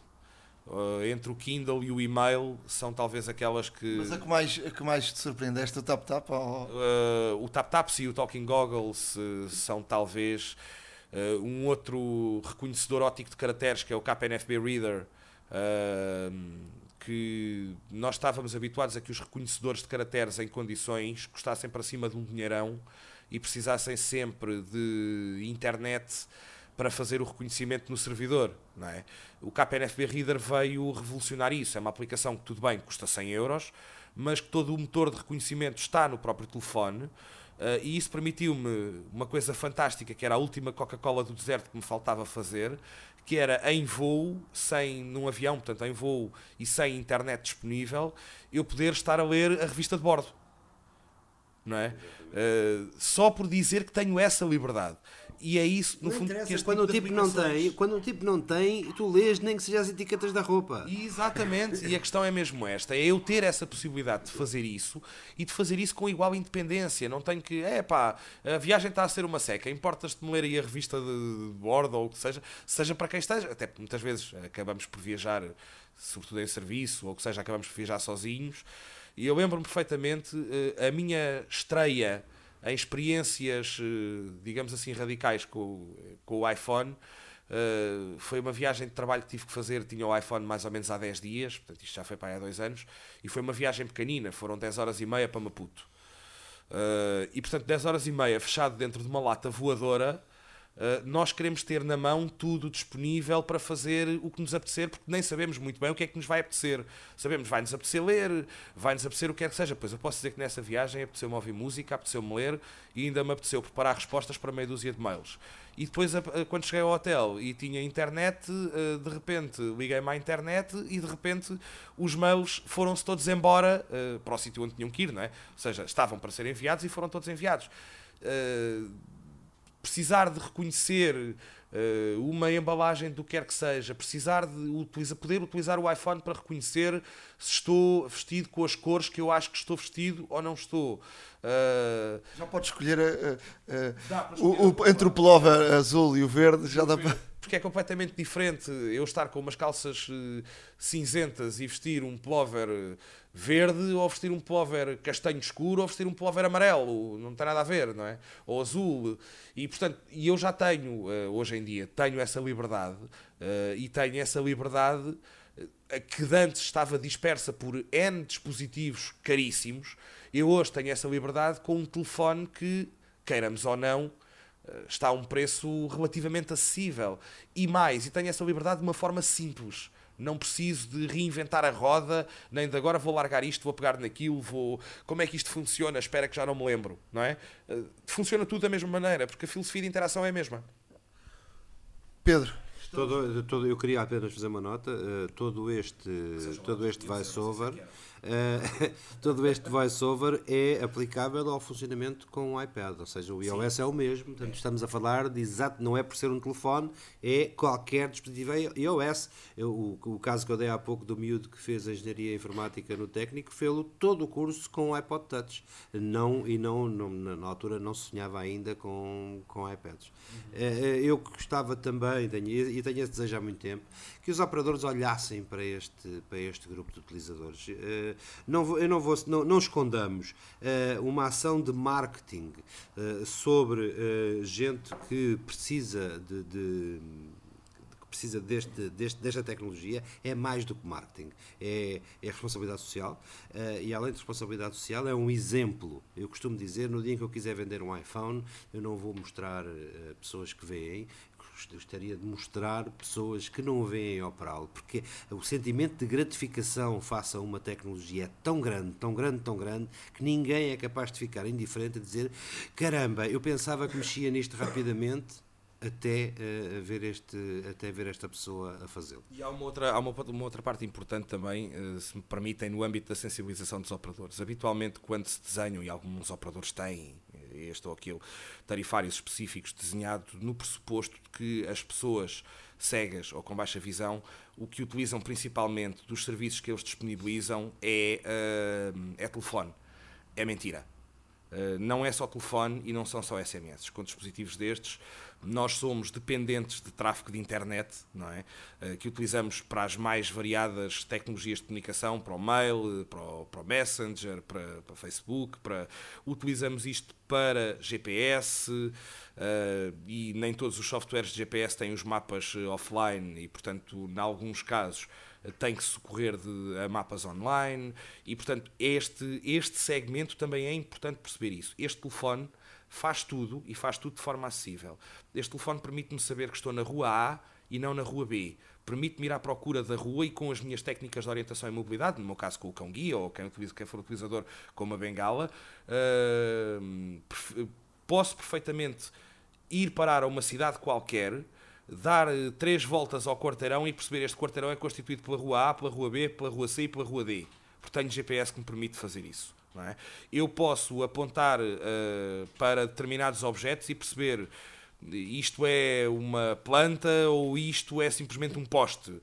Estou a utilizar exemplos ridículos, mas uh, no fundo para demonstrar em abstrato qual é que é uh, um, a funcionalidade possível de retirar das das próprias capacidades do telefone. Este telefone tem GPS, este telefone tem câmera, este telefone tem internet, este telefone tem leitor de música, uh, este telefone tem tudo e mais alguma coisa. Algumas pessoas dirão que lhe falta rádio. Pois está bem, uh, eu diria que tudo bem, pode-lhe faltar rádio, eventualmente também lhe poderia faltar uma máquina de café, não é? Uh, talvez aí perdesse era um pouco da portabilidade. Uh, mas, uh, de facto, haverá sempre qualquer coisa que um ou outro utilizador desejará mais num telefone. eu gosto, acima de tudo, de não ter que perder tempo a aprender nada para saber trabalhar com este telefone e para poder, e poder fazer com ele tudo, desde ler livros, identificar objetos, identificar cores, navegar na internet, partilhar, interagir tudo isso. E tudo isso depende dessa política como responsabilidade social, como o Pedro dizia bem, não apenas do ponto de vista do equipamento, mas também do ponto de vista do tarifário aplicável. Rodrigo, muito, muito obrigado. Consumirias, só uma última questão mesmo, tu consumirias em média num pacote de dados, de, há, há, coisas que a gente nem se lembra, eu agora estava a ouvi-lo falar e dizer assim, de, efetivamente o consumo de dados é bastante intensivo.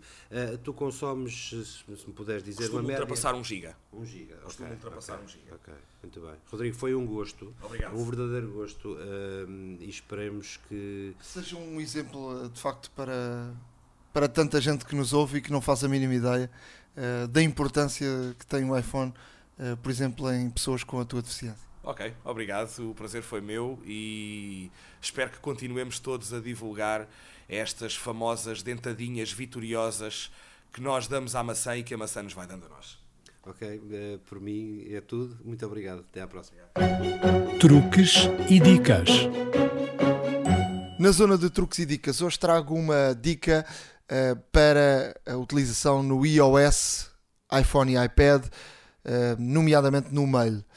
muitas vezes nós, eh, quando estamos a, a escrever um, um endereço de e-mail, enganamos-nos e esse endereço de e-mail errado ficará uh, registado e uma próxima vez que o queremos utilizar, ele vai aparecer, o que se torna um pouco aborrecido uh, de ter sempre de escolher entre o errado e de facto o que está certo. Uh, como é que apagamos uh, da memória do mail esse endereço de e-mail errado? É muito fácil. quando estamos a, digital, a digitar esse endereço de e-mail, aparece um, um ícone à direita de informação. carregamos no ícone do i do lado direito uh, e depois aparecem várias opções se o queremos eh, registar, se o queremos colocar uh, na, na, agenda, se o queremos colocar no, no, nos contactos para ser mais correto. Uh, e a última das opções é se queremos apagar uh, esse, esse endereço de e-mail da zona de memória. só temos que carregar aí e a partir desse momento esse e-mail, esse endereço de e-mail errado desaparece, o que é uma uma dica muito útil e muito fácil de, de utilizar. Sim, principalmente para quem utiliza muito o e-mail, uh, é frequente e até mesmo nas mailing lists provavelmente uh, teremos muitos uh, endereços de e-mail concatenados na, mesma, na mesma mensagem e como tal poderemos facilmente remover da memória porque normalmente quando digitamos, quando começamos a digitar um endereço de e-mail, ele vai logo buscar nos endereços recentes, então é uma forma de erradicarmos de uma vez por todas um, a, a, constante inclusão desse endereço de e-mail que não é válido ou então que está incorreto. Tu também nos trazes uma dica uh, em relação ao e-mail. Sim, é verdade. Um, esta, esta dica é, é uma dica de, de, de, de, utilização no e-mail que, que um, provavelmente terá Uh, fará muito jeito para quem, para quem normalmente tem que enviar uh, fotografias, uh, fotografias por e-mail.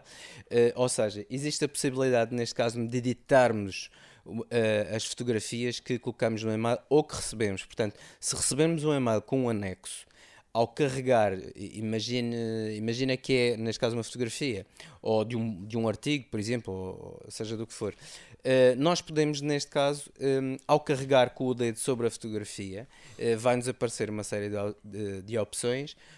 Um, a opção Markup uh, permite, neste caso, abre-nos uma, abre uma, uma nova janela, por assim dizer, e, e, nessa fotografia nós podemos, por exemplo, assinar, nós podemos uh, fazer símbolos ou, ou, destacar algum ponto dessa fotografia que quisermos, com várias cores, inclusivamente. Podemos, inclusivamente, ao assinar, também podemos uh, rodar a própria assinatura uh, ou o próprio texto que escrevemos, o que se torna muito útil para, para realmente destacarmos alguma ideia ou, ou destacarmos algum pormenor que quisermos que, que a pessoa que irá receber esse e-mail que, que veja uh, por nós destacados, que é extremamente útil. Essa uma pergunta, eh, eu não conhecia essa, essa opção, parece-me bastante útil. Uma pergunta, sabes se só funciona com fotografias ou se funciona também com PDFs? pelo que sei, também funciona com PDFs. Ou seja, ao fazer um markup, uh, no fundo, estamos. Uh, numa das dicas que já dissemos anteriormente, estamos um, a chamar aquela mala de ferramentas que existe nos PDFs e, como tal, é possível também alterar o próprio PDF. Portanto, nós carregamos na, na, no ícone e depois temos que fazer o quê? Neste caso, ao carregar na, na fotografia ou no documento uh, e selecionar a opção Markup, vai aparecer. Tem lá uma opção Markup. Exatamente. Vai aparecer o menu uh, na, parte, na parte de baixo, onde nós podemos selecionar o traço, a cor, uh, se, quis, uh, se, quisermos assinar e tudo mais. Isso é muito útil, parece-me muito útil para quem troca, ou seja, está em projetos e precisa de, olha, confere lá a ver se está tudo bem, ou, ou se queres fazer alguma emenda no texto, ou assim, parece-me bastante útil. Fica aqui mais um, duas dicas interessantes para, para os nossos utilizadores. Há uma app para isso. Aplicações, o que é que nos traz hoje? Olha, aplicações, hoje trago uma, uma ferramenta que para todos aqueles que têm uma restrição a nível de dados e principalmente se forem para o estrangeiro, eh, poderá ser extremamente útil no sentido em que nos poupa dinheiro. A aplicação, o nome é Onavo, uh, aparece na App Store como Onavo Extend. No fundo, a aplicação, após instalada, permite colocar um perfil no telefone no qual, ao utilizarmos os dados, é feita uma compressão desses dados. E depois vai-nos dando estatísticas ao longo do tempo, quanto é que já poupamos em dados e quanto hum, e os dados que, que, eventualmente gastaríamos sem a aplicação. É uma aplicação, na minha ótica, uh, extremamente útil porque uh, hoje em dia é frequente haver os contratos, uh, os contratos de telefone com um certo limite de tráfego e como tal esta aplicação permite nós pouparmos nesse sentido, ou seja, como existe uma compressão do, dos dados, os dados que, que recebemos e que emitimos são uh, de facto numa quantidade menor do que real. Uh, sem perda de qualidade rigorosamente alguma, o que poderá ser útil não só para poupar dinheiro, por exemplo, em casos de roaming no estrangeiro, em que as tarifas são caríssimas, uh, mas também uh, a nível nacional, para não excedermos o, o, o tráfego a que estamos limitados por parte dos operadores. É grátis ou é paga? É gratuita, é absolutamente gratuita. Esse, esse, dado é importante até porque eu tenho notado um, com a evolução dos telefones, cada vez gastamos mais dados. Um, não sei se te, se te, recordas desde o 3S até agora, uh, parece que cada telefone novo uh, obriga a mais gasto de dados, ou seja, o meu plafond foi aumentando uh, ao longo destes anos. Sim, é perfeitamente normal, até mesmo que os conteúdos também são maiores, são mais perfeitos, são mais preenchidos. Uh, existe muito mais informação a carregar quando acedemos, por exemplo, a um, a um simples site. Uh, a informação que é carregada é muito maior, muito mais extensa e, e como tal, isso tudo influi no, no tráfego que, que, recebemos e que, e que enviamos. Uh, para esse efeito, existem aplicações deste género. Esta, por acaso, uh, como é gratuita, uh, aconselho a todos a experimentar, porque para quem, realmente, como já foi dito, um, para quem efetivamente que está limitado a um tráfego, é uma, é uma forma Por exemplo, a, Black, a, Blackberry, a BlackBerry, uma das coisas que, que, tem de facto de grande valor é que consegue comprimir os dados e, portanto, o mesmo e-mail, ou mesmo uma mensagem, mesmo uh, de um uh, enviado de um BlackBerry e de um iPhone, pesa muito mais no iPhone do que no, no BlackBerry. Portanto, era um dos, uh, dos símbolos de sucesso da BlackBerry que, que eles eh, faziam bandeira, era isso e, o, e as mensagens do BlackBerry, mas eh, hoje em dia o Message uh, já bate longamente o, o BlackBerry. Um, em termos de aplicações, tens outra dica? Tenho outra. efetivamente, estamos aqui a falar do Waze. Waze, portanto, W-A-Z-E, é um social GPS que um, é, é, é, tipo uma rede social em que é necessário uh, fazer uma conta e ao fazer a conta nós uh, o que é que temos? Uh, temos neste caso temos neste caso acesso aos mapas, por exemplo, se nos estivermos a deslocar para um local, os utilizadores vão reportando atrasos de trânsito, acidentes, desvios, inclusive. E também um dado muito importante, estás-te a esquecer. Um, também os locais onde, estão, onde está a polícia. Exatamente, exatamente. Radares e tudo mais. Ou seja, é muito... Estados, sabes que nos Estados Unidos uh, a polícia começou a fazer contra-informação em relação a isso. Uh, porque os utilizadores colocavam, diziam onde é que a polícia estava e a polícia começou também a, a colocar uh, sítios errados de, de, polícia, portanto a fazer contra-informação. Cá ainda não chegou esse, esse pormenor. Uh, Pois, eh, por enquanto julgamos que não, mas de qualquer das formas eh, é sempre um risco, lá está.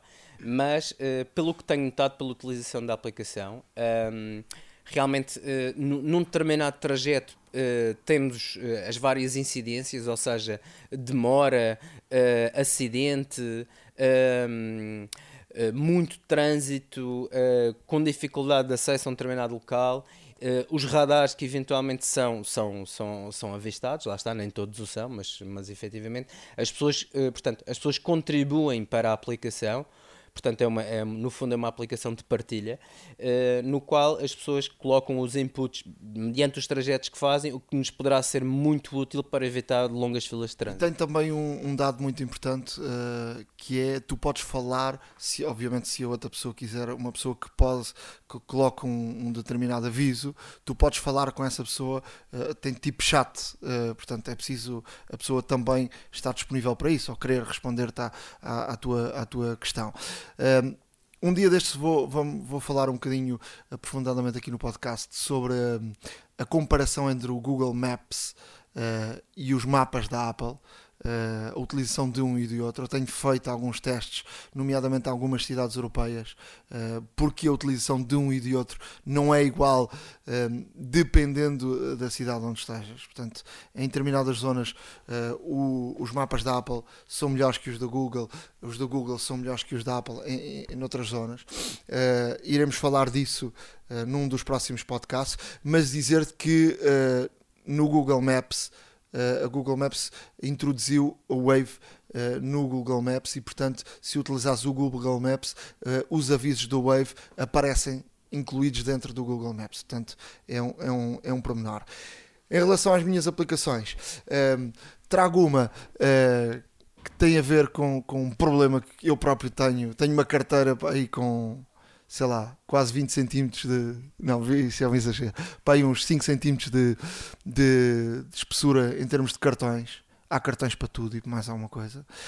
Um, ehm, a Mel fez uma aplicação para utilização de cartões. Obviamente que há uh, aquele tipo de cartões que é necessário a passagem da banda larga e isso é impossível utilizares. Uh, com esta aplicação, mas uh, cartões que sejam possíveis uh, só utilizar em termos de, de código de barras um, e, ou do número, tens só numa aplicação a introdução de dezenas e dezenas e dezenas de, de cartões. Já estão uh, templates feitos de muitos dos, ou quase todos os cartões que há no, no mercado português uh, e, portanto, uh, utilizem, vale a pena podem uh, emagrecer a carteira, uh, porque hoje em dia a nossa carteira tem poucas notas e muitos cartões. É verdade, cada vez mais o plástico substitui o, o, o dinheiro real, uh, mas não só. obviamente temos os cartões de fidelização de, dos, dos postos de combustível, de, dos supermercados, das lojas que costumamos frequentar e, e, de facto concatenar todos esses cartões numa só aplicação é, é extremamente útil.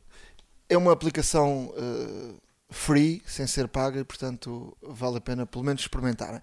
Depois trago aqui uma, uma aplicação que se chama Slake. Uh, é uma aplicação para quem uh, precisa trabalha, trabalhar em equipa. É uma aplicação muito, muito interessante. Uh, faz tipo Portanto, registra-se a equipa toda na, na, na, aplicação e a partir dali uh, utilizamos tipo um chat privado uh, com toda a equipa. Podemos uh, transferir documentos, podemos transferir ideias, podemos partilhar inúmeras ideias do nosso projeto, podemos conversar diretamente sem ser no chat com determinada pessoa que está na equipa de trabalho e, portanto, parece-me uma, uma aplicação muito, muito útil tu já a utilizaste e, e, e, tens esta ideia de facto que é uma aplicação para quem trabalha em equipa e a equipa podem ser duas pessoas como podem ser 30 ou 40 hum, é uma aplicação uh, de facto que hum, pode ser muito útil. Efetivamente é uma aplicação de colaboração de equipas. Um, o facto de estarem apenas registados e apenas por convite, uh, obviamente que, que circunscreve o, o grupo de pessoas que estão, que estão um, a colaborar no, no, nesse próprio projeto. Como disseste bem, a, a, possibilidade de enviar documentos e tudo mais uh, é extremamente útil, porque é um canal privado, não deixa de o ser.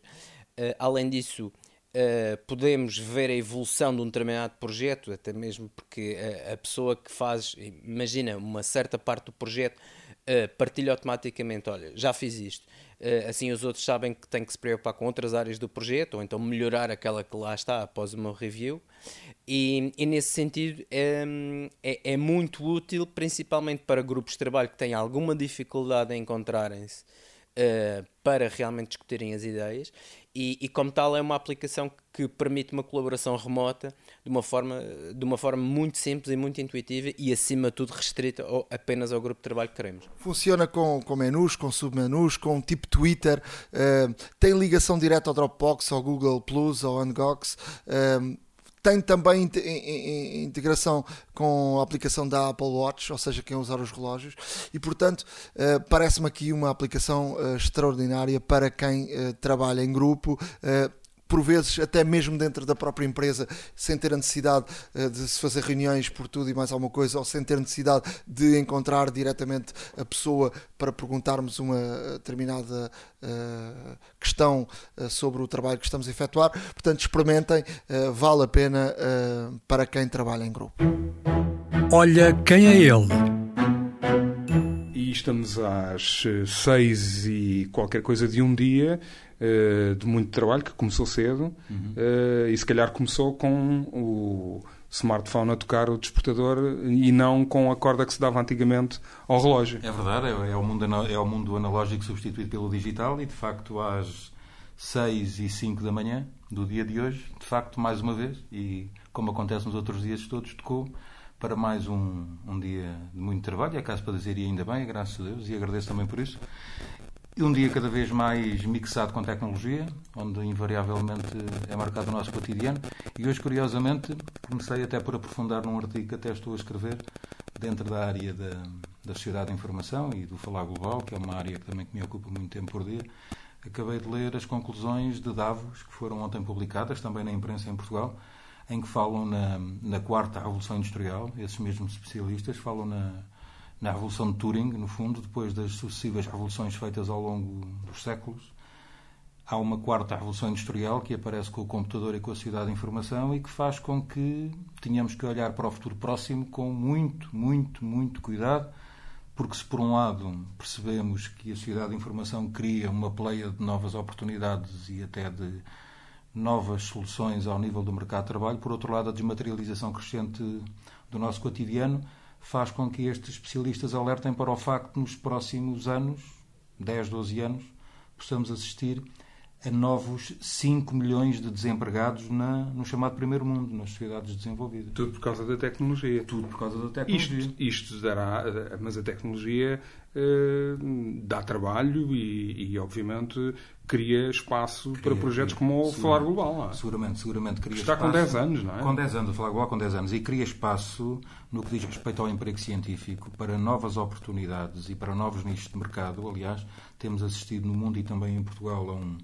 a, uma, a um empreendedorismo crescente ao nível das startups e, e quer queiramos, quer não, as PMEs continuam a marcar o nosso cotidiano e são elas que alimentam a nossa economia contrariamente àquele estigma e síndrome de crise que se viveu nos últimos anos, eu continuo a saber, pelo falar global, que às seis da manhã em Pedras Rubras e na Portela continuam dezenas de empresários, pequenos e médios empresários portugueses, a irem ao centro da Europa a entregarem e venderem suas patentes. Portanto, há, há um emprego científico notabilíssimo e que se desenvolve, o que não impede que tenhamos que olhar o futuro com, com muita prudência, porque sabemos que os computadores nunca se enganam, os erros são sempre humanos, são sempre os homens que cometem os erros, mas podem ser levados a cometer através da máquina. E o que é certo é que vivemos uma nova revolução industrial porque há, de facto, um novo paradigma, ou seja, nós deixamos de ser autónomos porque conseguimos criar artefactos e conseguimos criar componentes robóticos que têm a capacidade de autonomamente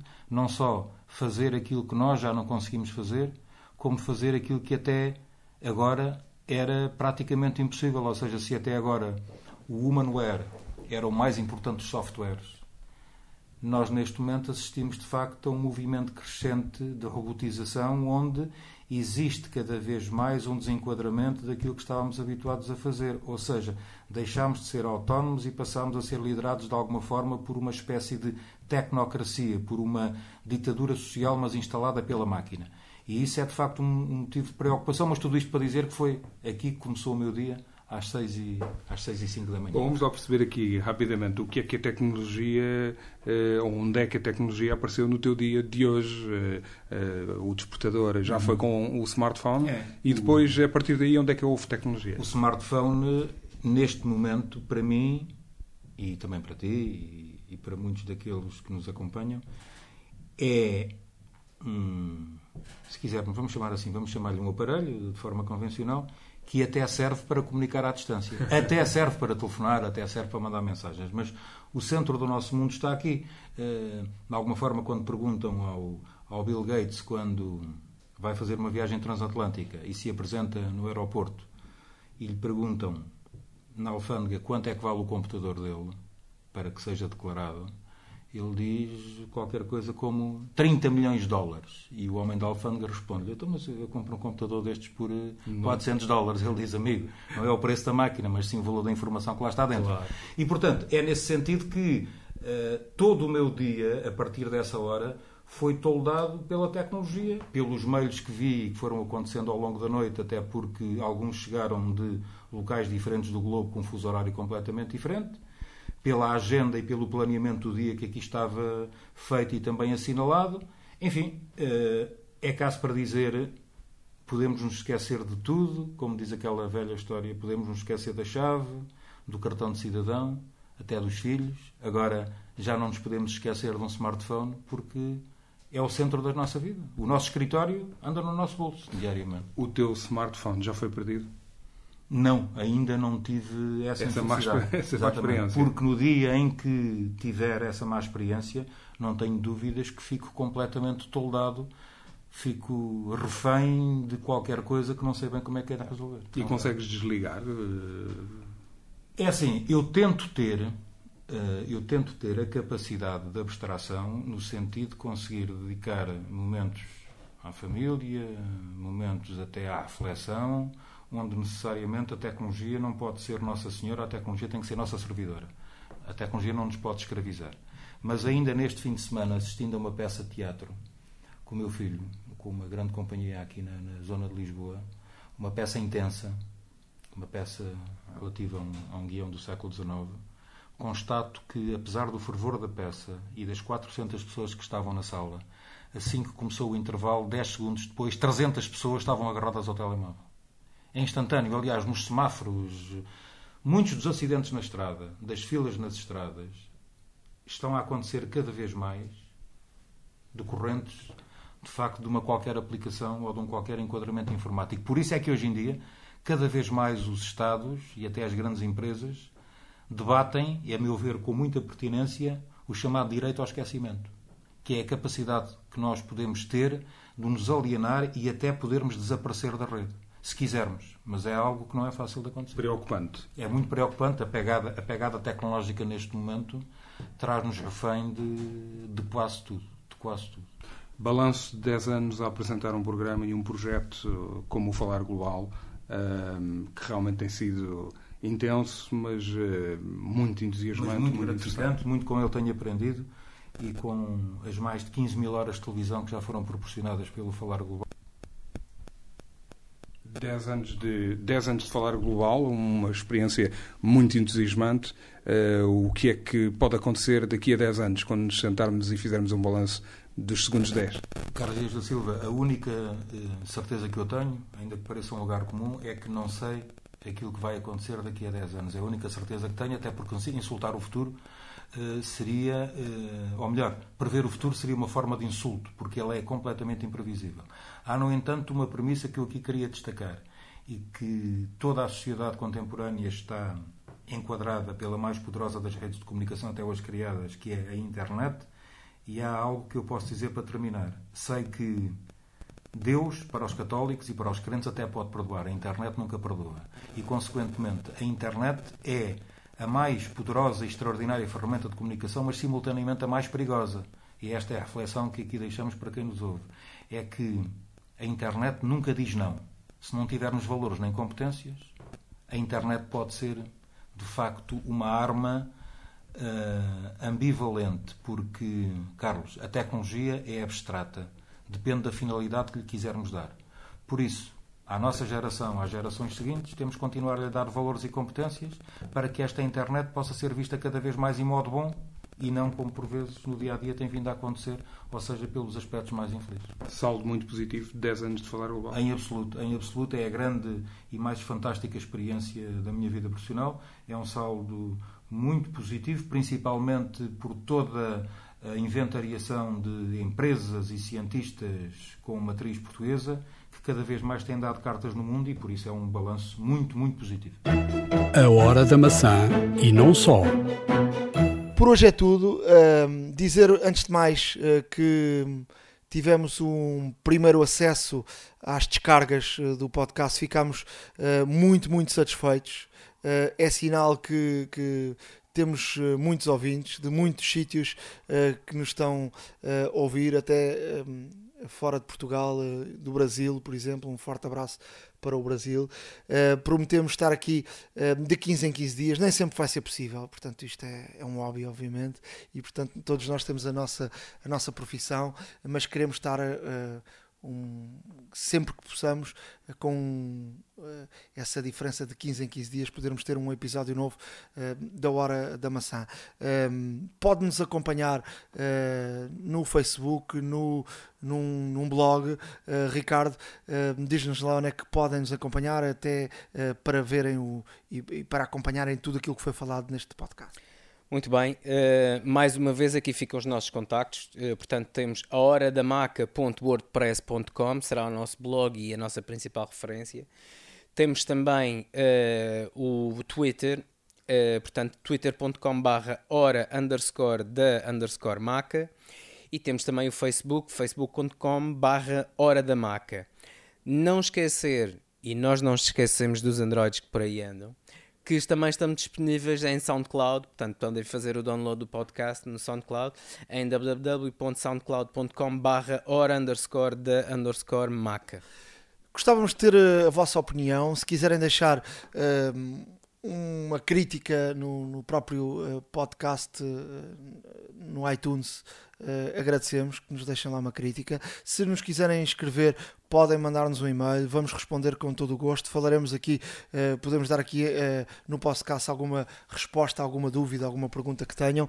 Vamos tentar um, ehm, ajudar todos os nossos ouvintes em, em, dúvidas, em problemas técnicos, em aquilo que pretenderem. Podem escrever-nos, nem que seja só para nos mandarem um olá e dizerem-nos o local onde estão uh, a ouvir-nos. devem escrever para Portanto, o nosso e-mail, mais uma vez, horadamaca.gmail.com Um abraço a todos, fiquem bem. Obrigado a todos, um forte abraço e continuem a ouvir-nos. iServices, where service meets creativity. A hora da maçã e não só.